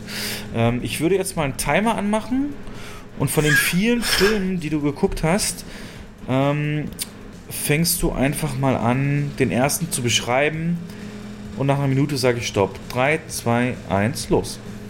Pass auf, ich packe drei Filme in die eine Minute. Okay. Und zwar haben wir, ähm, hatten wir richtig Bock auf, solche, auf Survival-Filme und angefangen mit Vertical Limit, den kannte ich natürlich schon. Tolle Bilder, grandiose Action, auch eine schöne Story. Und dann ähm, Wunsch meiner Frau, ich hatte den Film gar nicht auf dem Schirm, Everest. Josh Brolin. Überlebensdrama. Mhm. Josh Brolin. Ähm, ja, Everest ist mittlerweile so ein touristisch erschlossen für, für äh, Hobbybergsteiger. Die äh, müssen richtig viel Geld bezahlen und da gibt es solche Gruppen, solche Führer und die führen dann so Gruppen hoch auf den Gipfel. 60.000 Dollar sind zwei Gruppen. ja, Film ließ sich so langsam an und gewinnt dann nach einer Stunde extrem an Fahrt, hat mich unglaublich beeindruckt. Dann trifft halt ein wahnsinns mega Unwetter, ein Sturm diese Gruppe und es basiert alles auf einer wahren Geschichte. Viele überleben das tatsächlich nicht oder tragen schwere Verletzungen davon. Ähm, extrem geniale Bilder, sehr, sehr lange in der Herstellung gewesen, der Film. Sehr beeindruckend, absoluter Tipp von mir. Ist schon vorbei die Minute. Das wäre. Nee, mach weiter, aber nur das war ein Gefühl. Warte mal ganz ähm, kurz. Der, die Fahrt nimmt er auf durch den. durch den. durch das Unwetter? Die Fahrt nimmt er tatsächlich dann auf, wenn der Abstieg beginnt und das Unwetter aufzieht. Bis dahin ist es ein netter ja, Abenteuerfilm, ein paar ja, so ein bisschen Konkurrenzkampf zwischen den einzelnen Gruppenführern. Die versuchen natürlich ähm, da Leute hochzuführen, die das schon mehrfach versucht haben, immer wieder gescheitert sind. Und es ist eine, eine Geldmaschine. Also so ein Aufstieg kostet wohl, im Film hieß es 60.000 Dollar. Und ähm, ja, man riskiert da schon sein Leben und es ist aber extrem realistisch dargestellt, obwohl es nicht am Mount Everest gedreht wurde. Nur ein paar nur ein paar Kameraeinstellungen sind da wohl gedreht worden und die, die anderen Sachen sind ähm, ich habe es auch gelesen, ich habe es schon wieder vergessen, irgendwo in Italien, glaube ich, aufgebaut. Diese Camps. Ja, hast du den schon gesehen? Nee, der wird mir bei Netflix immer vorgeschlagen, aber ah, ich weiß noch nicht, ob ich den gucken soll, weil äh, ist der so Moralzeigefinger so? Dieses ähm, Everest-Tourismus ist scheiße oder wie, wie? Nee, nee, nee, gar, wirklich gar nicht. Äh, vielleicht ein, ein Ticken am Rande. Aber sind wirklich gute, also die Charaktere sind ganz gut ausgearbeitet. Da nimmt man sich halt schon ein bisschen Zeit. Ähm, ich habe auch mir ein paar Kritiken und Meinungen angehört. Da gibt es wohl auch ein sehr berühmtes Buch dazu, das diese, ähm, dieses Drama dann beschreibt und ist ein Bestseller gewesen. Und die meisten, die das Buch gut fanden, fanden den Film wohl auch gut obwohl der natürlich auf zwei Stunden gestrafft das alles darstellt. Aber also ich habe mich, ich habe mich, als ich den Film, wir haben über Beamer geguckt und das war ein Erlebnis und ich habe mich geärgert, dass ich ihn im Kino nicht gesehen habe, weil da lief ein 3D. Das muss wohl der Hammer gewesen sein. Also schon sehr dynamische Kamera oder mehr ja, so starr? Total. Okay. Nein, wirklich auch, ja, dynamische. Also der lebt natürlich auch vom Cast. Ne? Elisabeth Debicki spielt mit, dann oh. Josh Brolin, ähm, ähm, ähm, Jake Gyllenhaal. Und also sind ganz viele Leute, die du kennst. Und dieser, dieser verrückte Tankstellen-Fuzzi aus From Dusk Till Dawn spielt da mit. Er spielt halt einen gealterten Bergsteiger, der immer wieder versucht hat, auf den Mount Everest zu kommen und ähm, wirklich sein Leben dafür riskiert, diesen Wunschtraum endlich wahrzumachen, da oben auf dem Gipfel zu stehen. Und das am Ende dann, Achtung Spoiler, mit dem Leben bezahlt. Ja. Und das aber wegen dem Unwetter oder weil er unvorbereitet war? Wegen dem, naja. Also, sie gehen halt, man merkt schon, da ist schon ein bisschen Kritik an dieser ganzen ähm, wirtschaftlichen Vermarktung dieser ganzen Sache, gehen halt extreme Risiken ein, um, ähm, ja, um die Kohle letzten Endes zu kassieren. Ne? Also sie suchen sich schon ein Zeitfenster, wo das Wetter gut ist, um den Aufstieg zu machen. Und der Abstieg verzögert sich dann bei einigen, weil sie den Bergführer überreden, ähm, noch auf die zu warten, kon konnten halt nicht mehr, ja, noch zehn Minuten und bla bla. Und das sind dann halt genau diese, diese ähm, Minuten, die dann fehlen, um sich vor dem Sturm noch in, im Camp in Sicherheit zu bringen. Und ähm, ja, sehr eindringlicher Film. Okay. Und dann der nächste war Arctic. Warte, Mats warte, warte, warte. Ich starte den Timer. Und los. Ich habe dazu gar nichts vorbereitet. Mats Mikkelsen stürzt mit dem Flugzeug ab in der Arktis, er ist da Forscher und ähm, versucht natürlich in irgendeiner Art und Weise nach Hilfe. Ja, hat so, so ein so ein Spulen-Signalgerät, was er dann immer betreibt, um dann nach Hilfe zu holen. Dann wird er von, von Eisbären bedroht, also eine totale Survival-Story, ein Mann-Film. Und dann kommt tatsächlich ein Hubschrauber um ihn abzuholen und dieser Hubschrauber stürzt in einem Schneesturm ab. Äh, eine Frau in der Crew überlebt und er macht sich dann auf den Weg mit dieser Frau im Schlepptau, um zum nächsten Survival-Punkt zu kommen. Ähm, sehr geradliniger Film, extrem ruhig. Es wird wirklich ganz, ganz wenig gesprochen. Also sind halt nur zwei Personen, die diesen Film tragen und davon ist Mats Mikkelsen derjenige, der eigentlich äh, die Aktion macht. Die andere Frau liegt halt auf einer Trage. Okay. Ähm, beeindruckend. Welche aber, Wertung gibt es? Also 7 von 10, wo, aber nicht, nicht so eingängig und nicht so, ah, nicht so ein wow, geil Film wie Everest. Aber sehenswert. Aufgrund der Bilder oder dem Hauptdarsteller? Aufgrund der, ja, und dem Hauptdarsteller. Also Mats Mikkelsen spielt das hervorragend, wirklich. Ein toller Schauspieler. Ja. Der hat ja jetzt Grindelwald übernommen, ne, von Johnny Depp. Also ein richtiger Überlebenskampf und dann siehst du, wie er sich dann in so eine, so eine Eishöhle zurückzieht, weil wirklich ein Eisbär vor denen, der Eisbär hat Hunger und er hat halt nichts weiter als eine Signalpistole noch, mit dem, mit dem er da versucht, die, den Eisbären zu vertreiben. Und es ist wirklich ein absoluter Überlebenskampf. Also sehr, sehr gut dargestellt. Aber wahrscheinlich anstrengend zu gucken, ne? weil er ständig nur leidet. So ein bisschen Revenant-mäßig, oder? Nee, eigentlich nicht. Eigentlich nicht. Also man spürt bei ihm den eisernen Willen, diese Frau zu retten. Die ist ja wegen ihm abgestürzt, weil sie ihn retten wollte. Das ist so, das ist sein Antrieb. Ne? Das Schicksal ruft uns nur selten in einem Augenblick unserer Wahl. In dem Sinne, ja, also ich, dann habe ich noch ganz viele, ganz viele. Hm? Ja, erzähl, ganz viele ganz viele Retro-Sachen geguckt, die werde ich jetzt nicht nennen. Zähl nochmal auf. Und gestern, ach Mann, ey. Hitchcock jede Menge. Psycho, Unsichtbare Dritte, dann Psycho 2, 3. Ostern, ich habe es ja angekündigt, die Zeitmaschine. Ähm, und ein paar Fantasy-Filme von Ray Harryhausen, die waren auch noch mit dabei. Hitchcock, Quizfrage. Ja. Seine beiden Vornamen. Na, Alfred. Und der zweite? Ähm, warte, warte, warte. Ja, nicht googeln jetzt, Mann. Doch. Wie schlecht ist das denn? Oh Gott, ist Jens schlecht. Er hat den nie benutzt, den zweiten Namen. Ja. Mal gucken, ob es rauskriegt. Also ich weiß, dass er J ja. abgekürzt wird.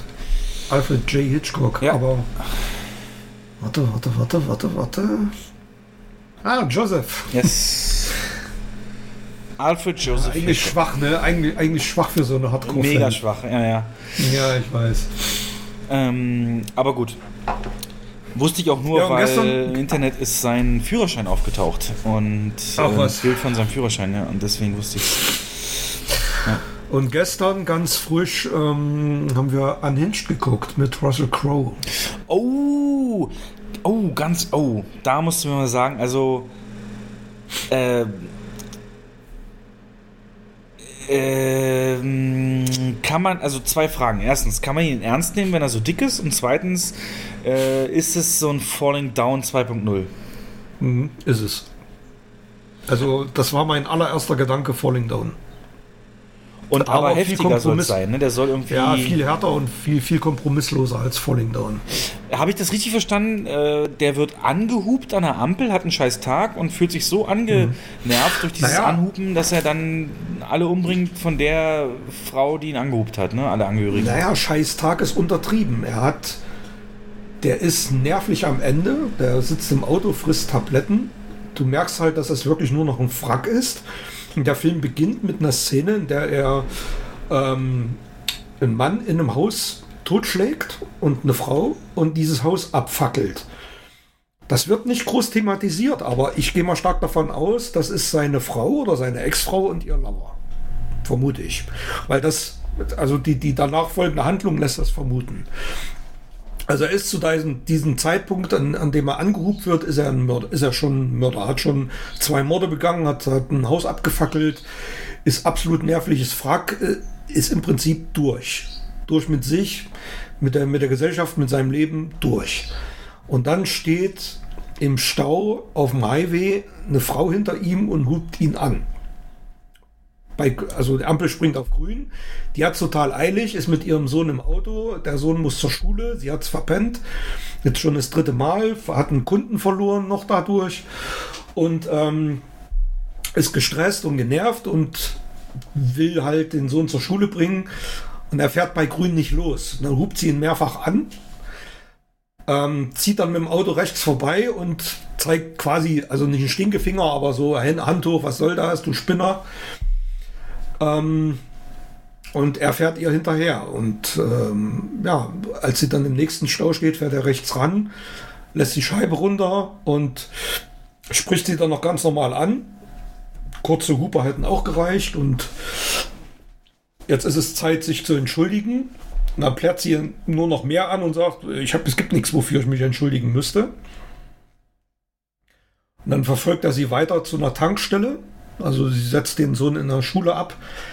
Und in der Tankstelle, währenddessen sie in der Tankstelle drin ist zum Bezahlen, ähm, muss er an, also das erfährst du dann später, muss er an ihr Auto gegangen sein, hat ihr Handy da rausgeholt und hat somit ihre ganzen Kontakte. Und dann beginnt dieses diese Achterbahnfahrt.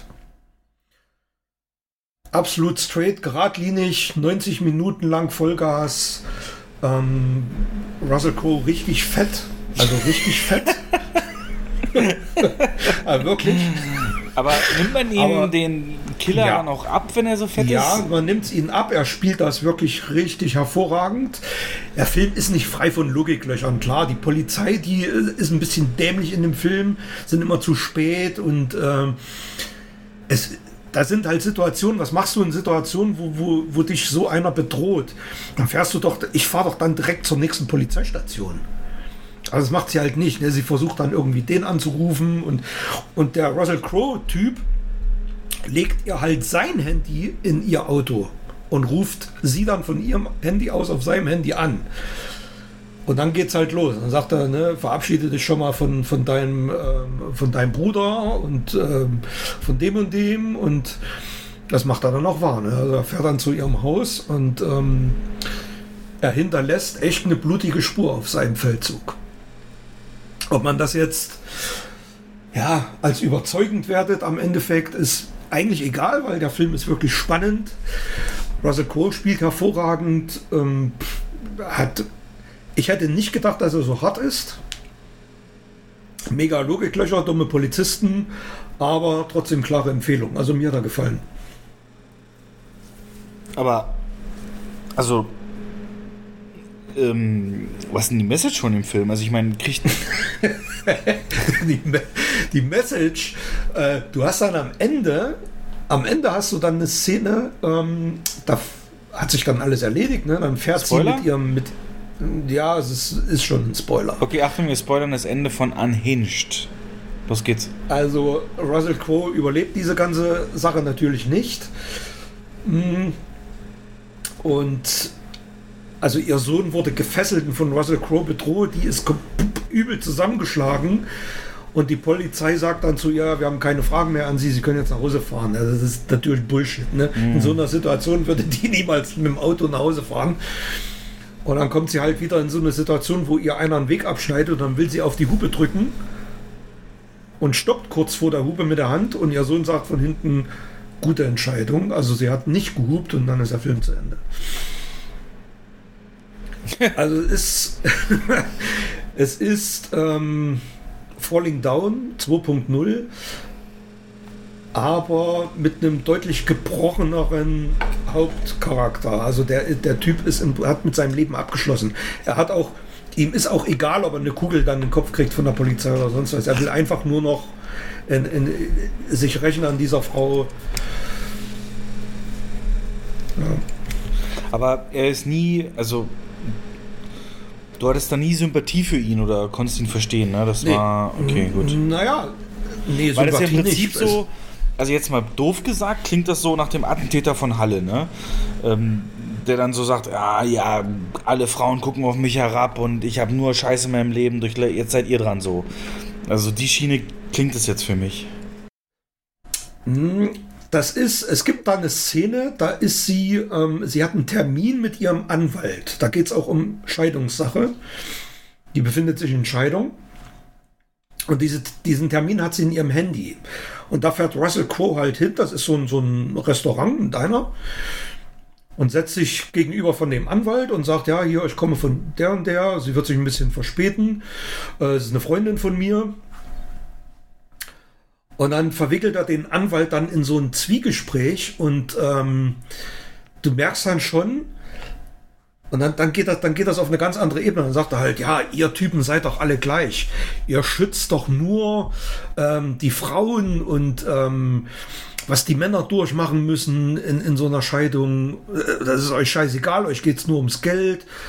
Und ne, also er ist wirklich ein absolut gebrochener Charakter. Und da merkst du auch, dass er wahrscheinlich auch ein krassen Scheidungskrieg hinter sich hat und seine Frau halt umgebracht hat am Anfang.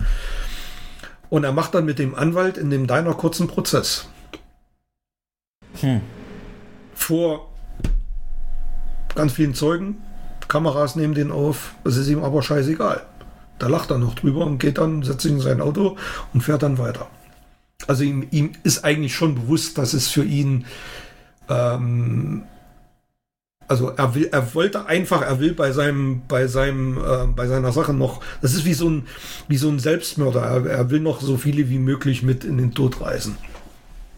Und hat sich dafür die Frau in ihrer Familie auserkoren, die ihn scheiße behandelt hat auf dem, auf dem Highway.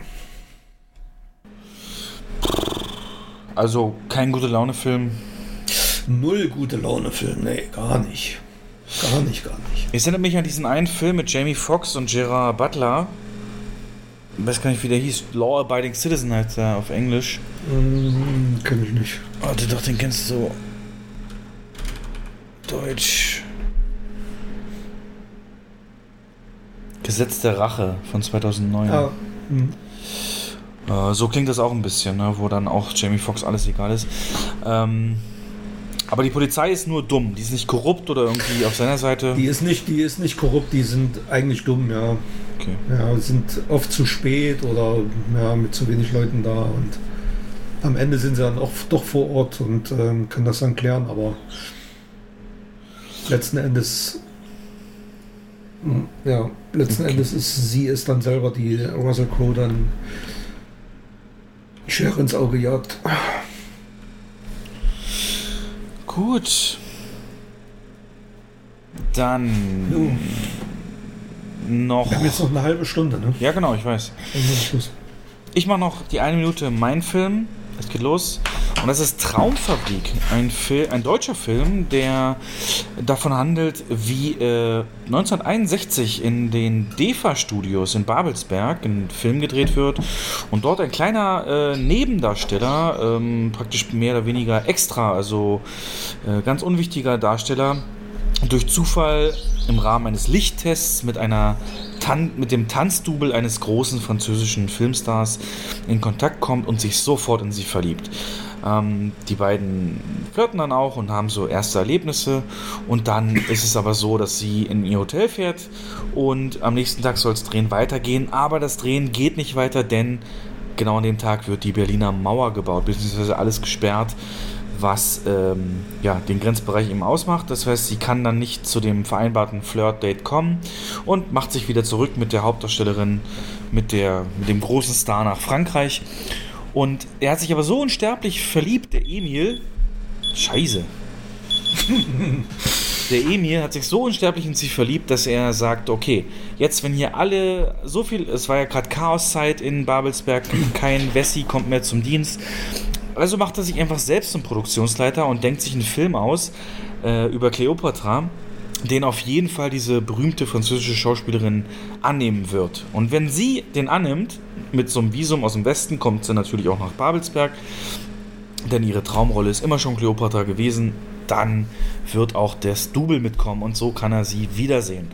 Und ja, darum dreht sich der Film und mit den ganzen Schwierigkeiten, dem, äh, da das alles nur fake praktisch seine Rolle, wird auch der Studiochef, gespielt von Heiner Lauterbach, übrigens der beste Ed Harris äh, The Rock Gedächtnis Haarschnitt aller Zeiten bei Heiner Lauterbach. Hätte ich nie gedacht, dass der dadurch richtig badass wirken kann.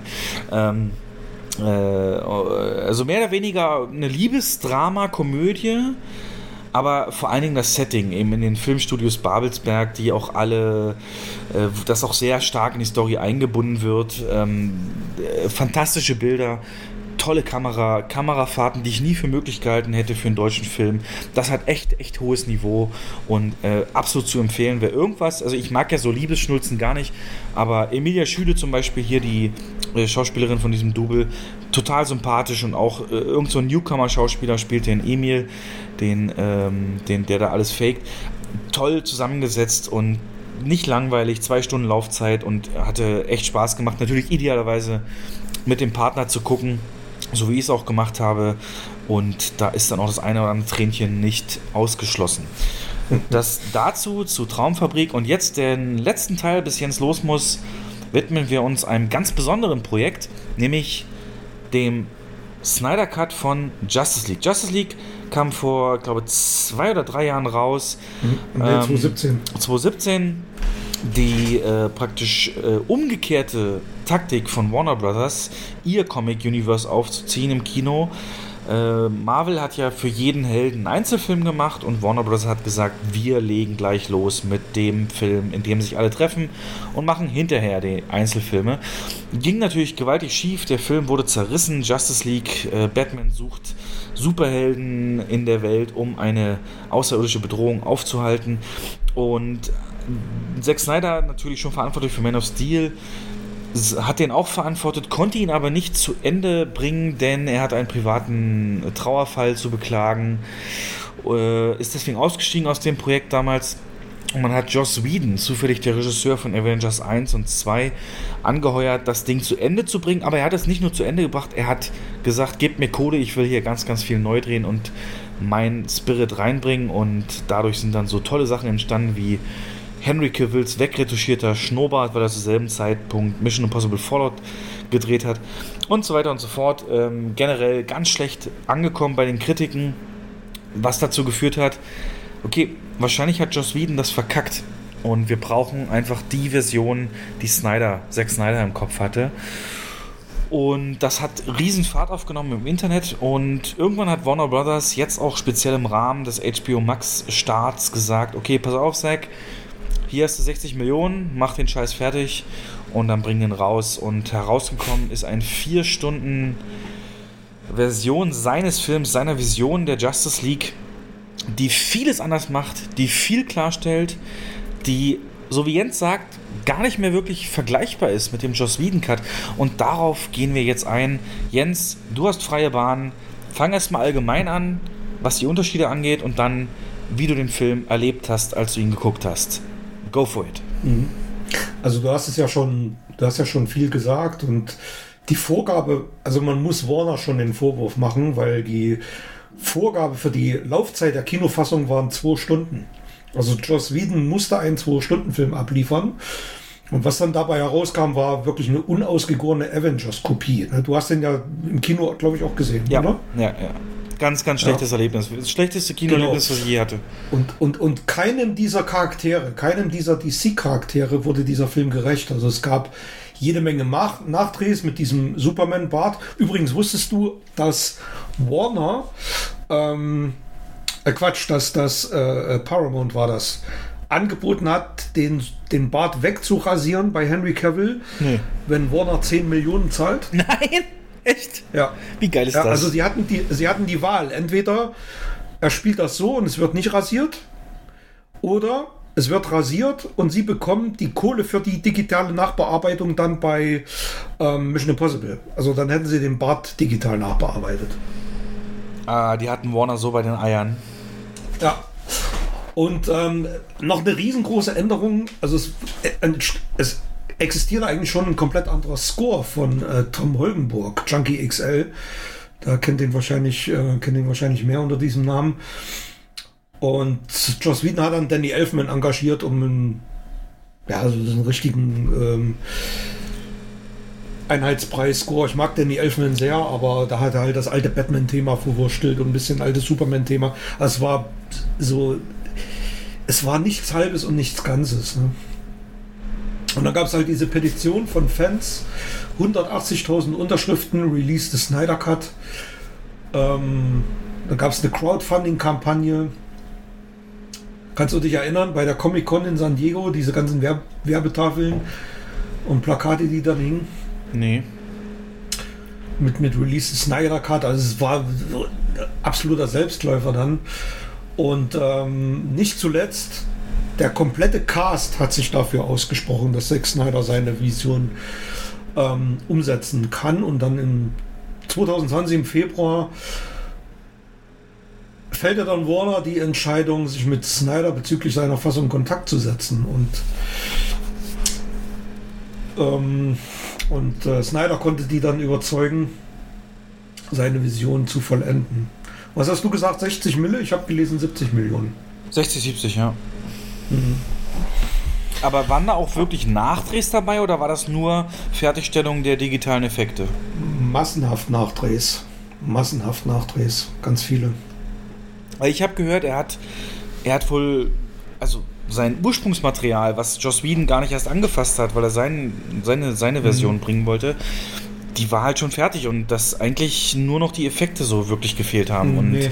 Ja, teilweise ja, aber es gibt äh, ganz viele Nachdrehs. Okay.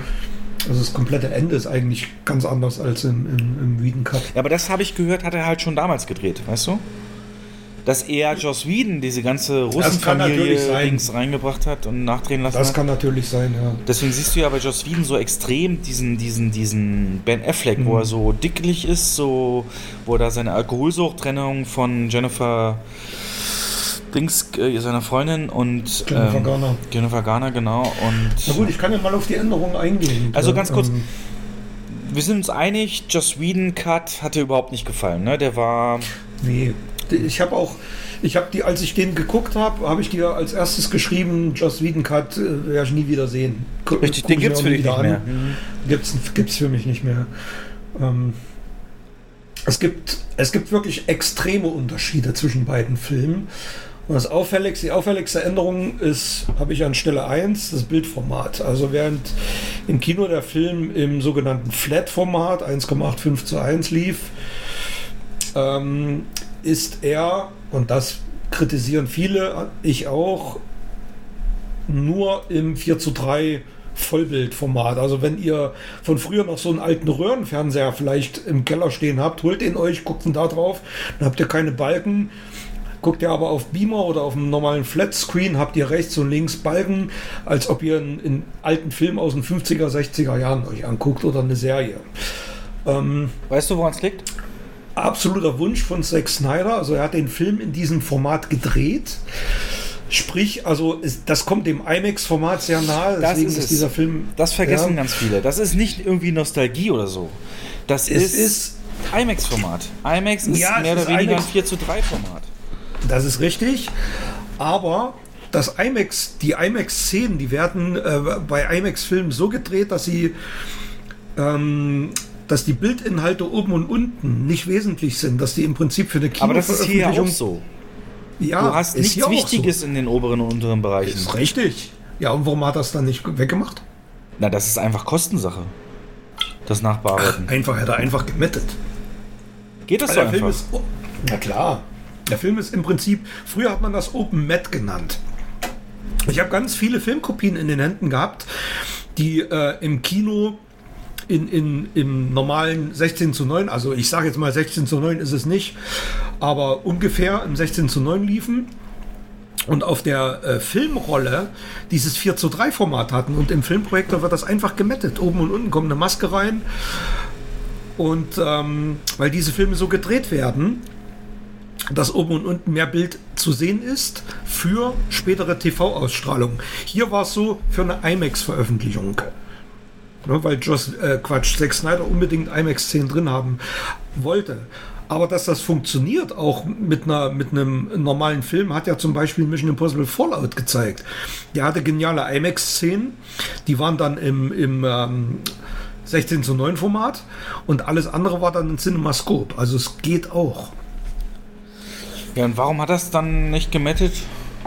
Äh, weil er es nicht wollte. Weil er, weil er halt wirklich das komplette Filmbild, ähm, alles das, was er gedreht hat, wollte er halt zeigen. Es ist aber Bullshit, weil es gibt keine Kinoauswertung von diesem Film oder nur ganz wenige IMAX-Vorstellungen gab es in den USA.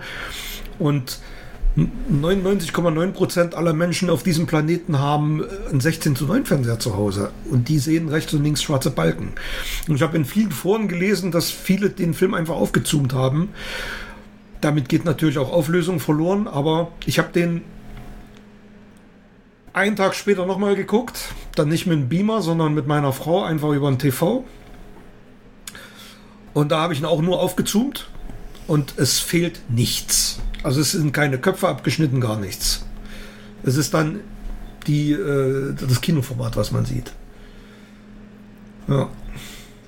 Ich fand es schade, aber na gut, ist nun mal sein Wunsch gewesen. Hat dich das irgendwie rausgeholt oder? Oh, ich hab's immer, ich hab's den ganzen Film über bedauert. Ich dachte mir, wie geil wäre das, wenn das Bild jetzt voll wäre. Ich kann an meinem Beamer halt nicht zoomen, weil das ein HD-Bild ist. Das wird nativ auf den Beamer gebracht. Das kannst du nicht verändern. Du kannst es nur hoch und runter schieben. Du kannst aber nicht ähm, ähm, die Auflösung verändern. Das geht nicht. Okay. Gut, das ist das Format. Das ist das Format. Hm. Dann geht. Ähm, Jetzt, ja, genau. Erzähl. Genau, dann, dann, dann geht der Film schon mal komplett anders los. Also der Beginn des Films ist anders. Statt der Beerdigung von Superman im Kinocut sehen wir nochmal seine Sterbeszene. Also damit geht der Film los und seinen wirklich minutenlangen Todesschrei und die Schallwellen, die Superman da ausstößt, erweckt diese Mutterboxen, um die es dann geht. Und deren gemeinsame Macht benötigt Steppenwolf, um die Erde zu unterjochen. Das ist schon mal die grundlegendste Änderung äh, am Anfang. Ne? Du kannst dich erinnern, Kinocard, erste Szene war ja. Superman mit seinem ähm, digital wegretuschierten Schnurrbart. Mhm. Nächste Änderung, der Film ist subjektiv gesehen, obwohl er in Deutschland dieselbe Freigabe hat wie der Kinocard, deutlich härter und beinhaltet im Original auch äh, Fax zum Beispiel. Was in ihm in den USA, ja, deswegen hat er in den USA ein R-Rating. Also ist in den USA höher eingestuft als die Kinofassung. Dann wirklich eine krasse Änderung zum Kinocut. Der Film ist in sechs Kapitel unterteilt. Also du hast das Gefühl, du guckst einen Tarantino-Film. Also was? wirklich mit Ein Einblendung Kapitel 1, Kapitel 2, ja, Kapitel Okay, dazu muss ich was sagen. Und zwar hast du bestimmt auch gelesen, dass zuerst die Überlegung war, den als Miniserie rauszuhauen. Ja. Mit vier Teilen. Und diese Einblendungen sind, ich weiß nicht, ob es vier waren, aber auf jeden Fall diese Einblendungen sollen das im Prinzip markieren. Das heißt, für Leute, die nicht mhm. Zeit haben, alles am Stück zu gucken, die sollen wohl inhaltlich problemlos folgen können, wenn sie immer genau bei so einer Kapitelmarke Pause drücken und dann äh, einen Tag später da weiter gucken. Das soll wohl problemlos gehen. Sollte funktionieren, denke ich mal, funktioniert. Hat mich nicht gefixt, weil der Film ist, also du bleibst, also ich hatte nicht das Bedürfnis, zwischendrin auszuschalten oder aufs Klo zu gehen. Ja, du bist ja auch in Kurzarbeit Null. ja. Also es sind sechs Kapitel und ein Epilog. Oh, ach stimmt, der Epilog. Oh, da müssen wir da gleich nochmal reden. Ja.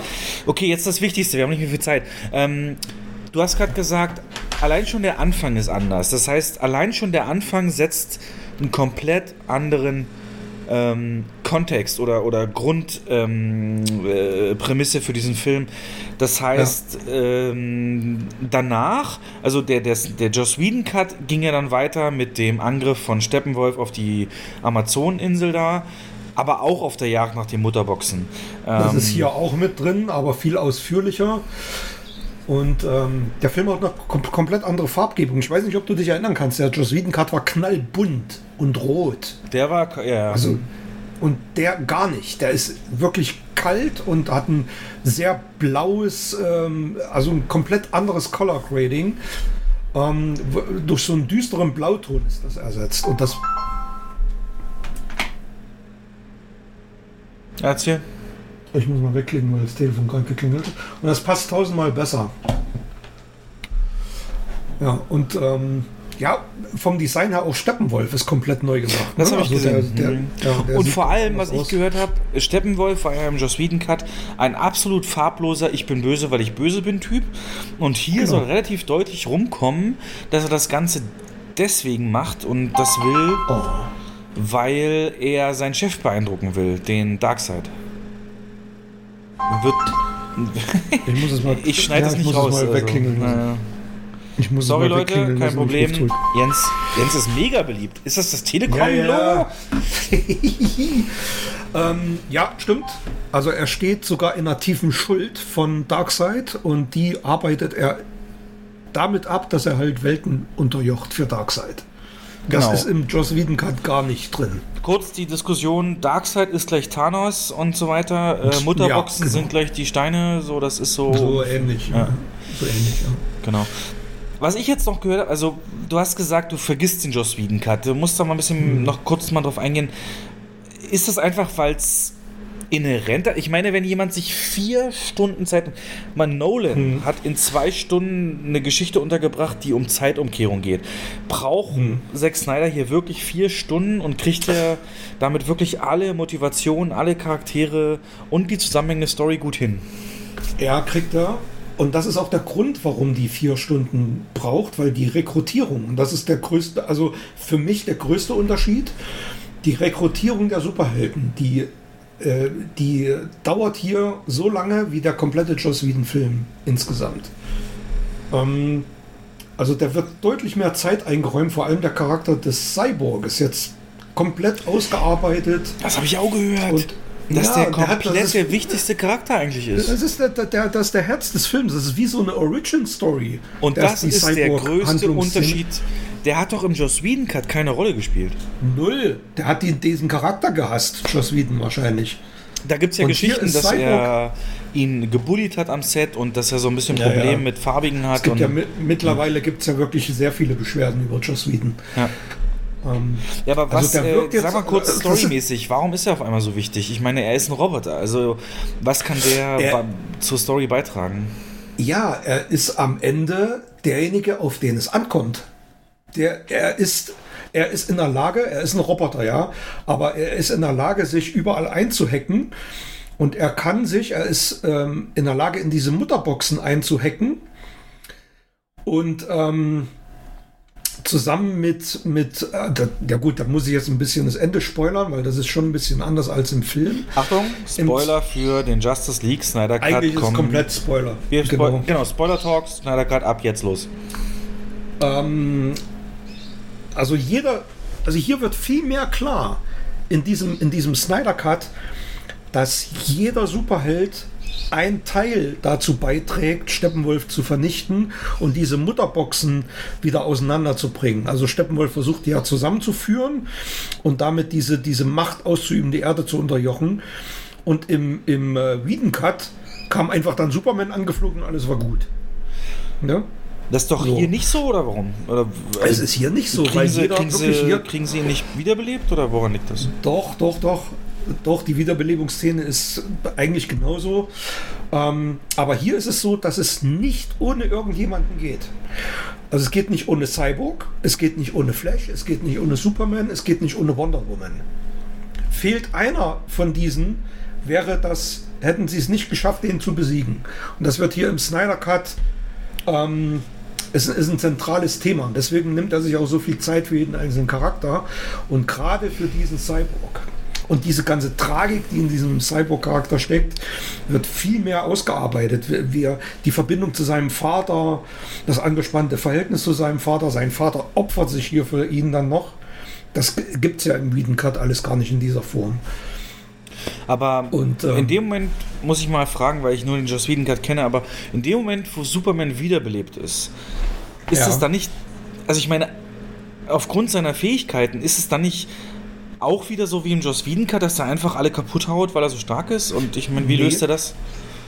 Superman Ah, es ist hier, es ist ähnlich wie im Wiedencut, dass Superman erstmal quasi böse ist. Genau, er hat einen Hass Er kann sich Batman, ja nichts ne? erinnern. Ja. ja. er kann sich ja nichts erinnern. Er sieht nur, hat nur seine, seine Kräfte. Und er ist im Prinzip so, so ein Superheld ohne, ohne Bewusstsein, sage ich mal. Und das kommt erst so nach und nach. Und dann Erst als er bei seiner Mutter ist und ähm, dann in dem Raumschiff, wo er dann übrigens nicht eine normale Superman, ich sag mal quasi, ich sag mal jetzt in Anführungsstrichen Kostüm, sondern er sucht sich ein schwarzes aus, komplett schwarz ist er. am Ende, auch anders als im Whedon Cut.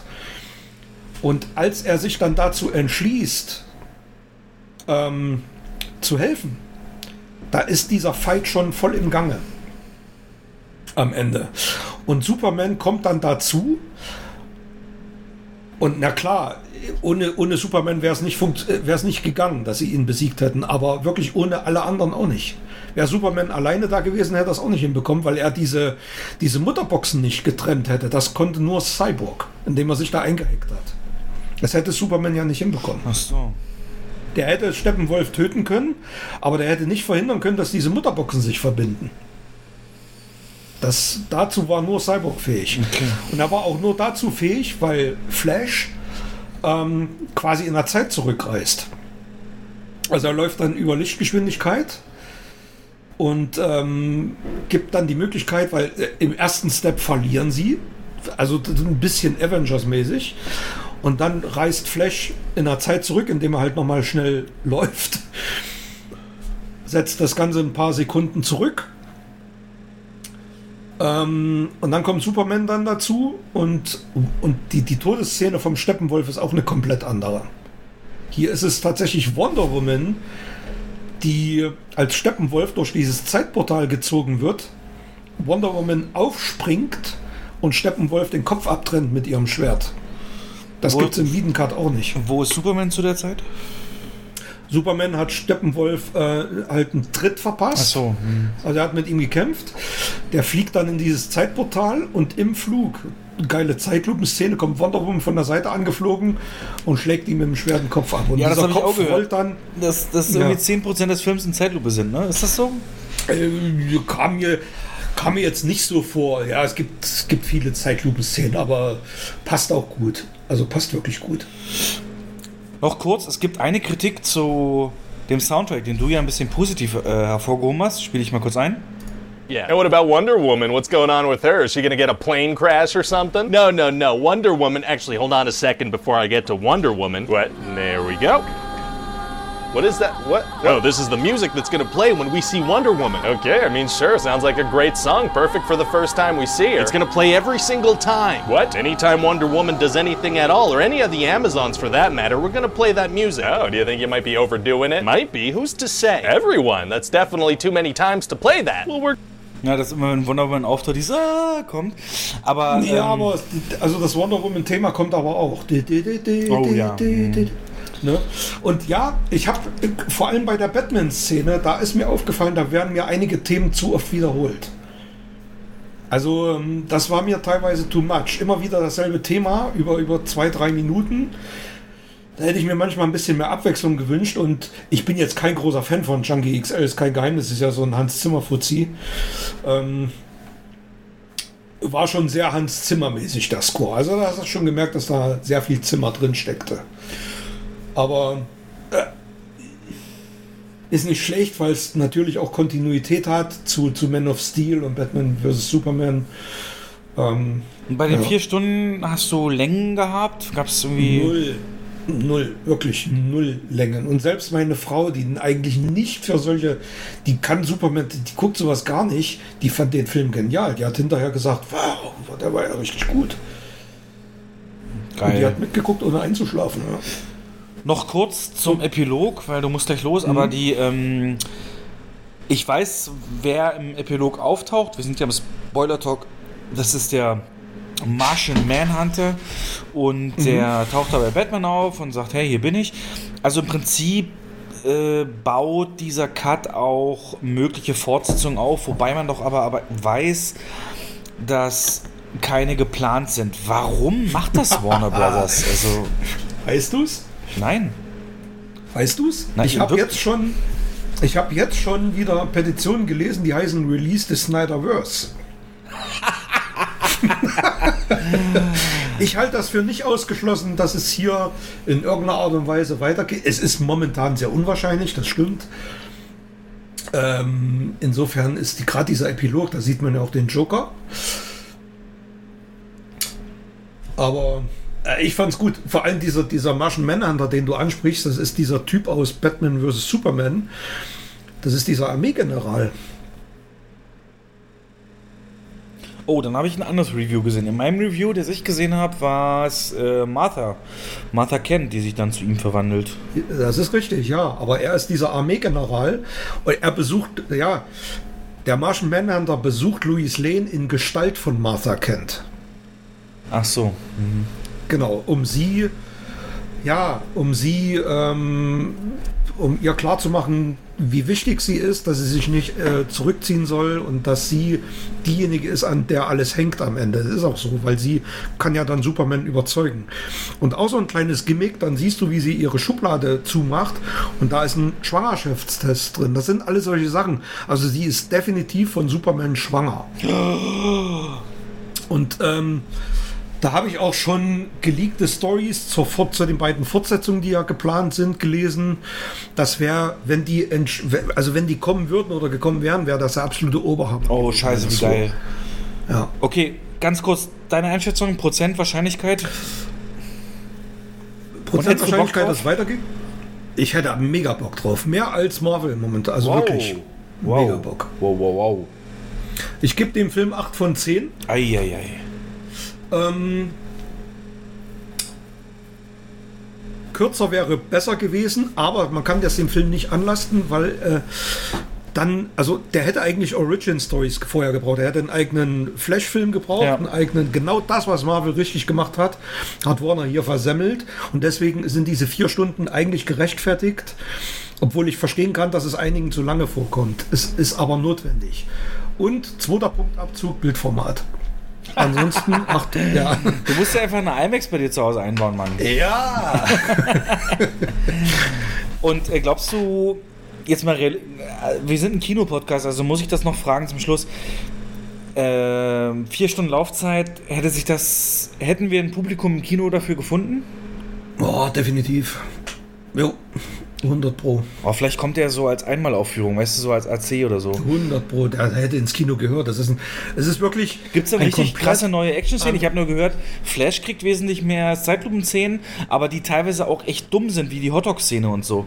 Ähm naja, Flash wird auch ganz anders eingeführt als im Wiedencut. Der hat eine ganz andere Startszene.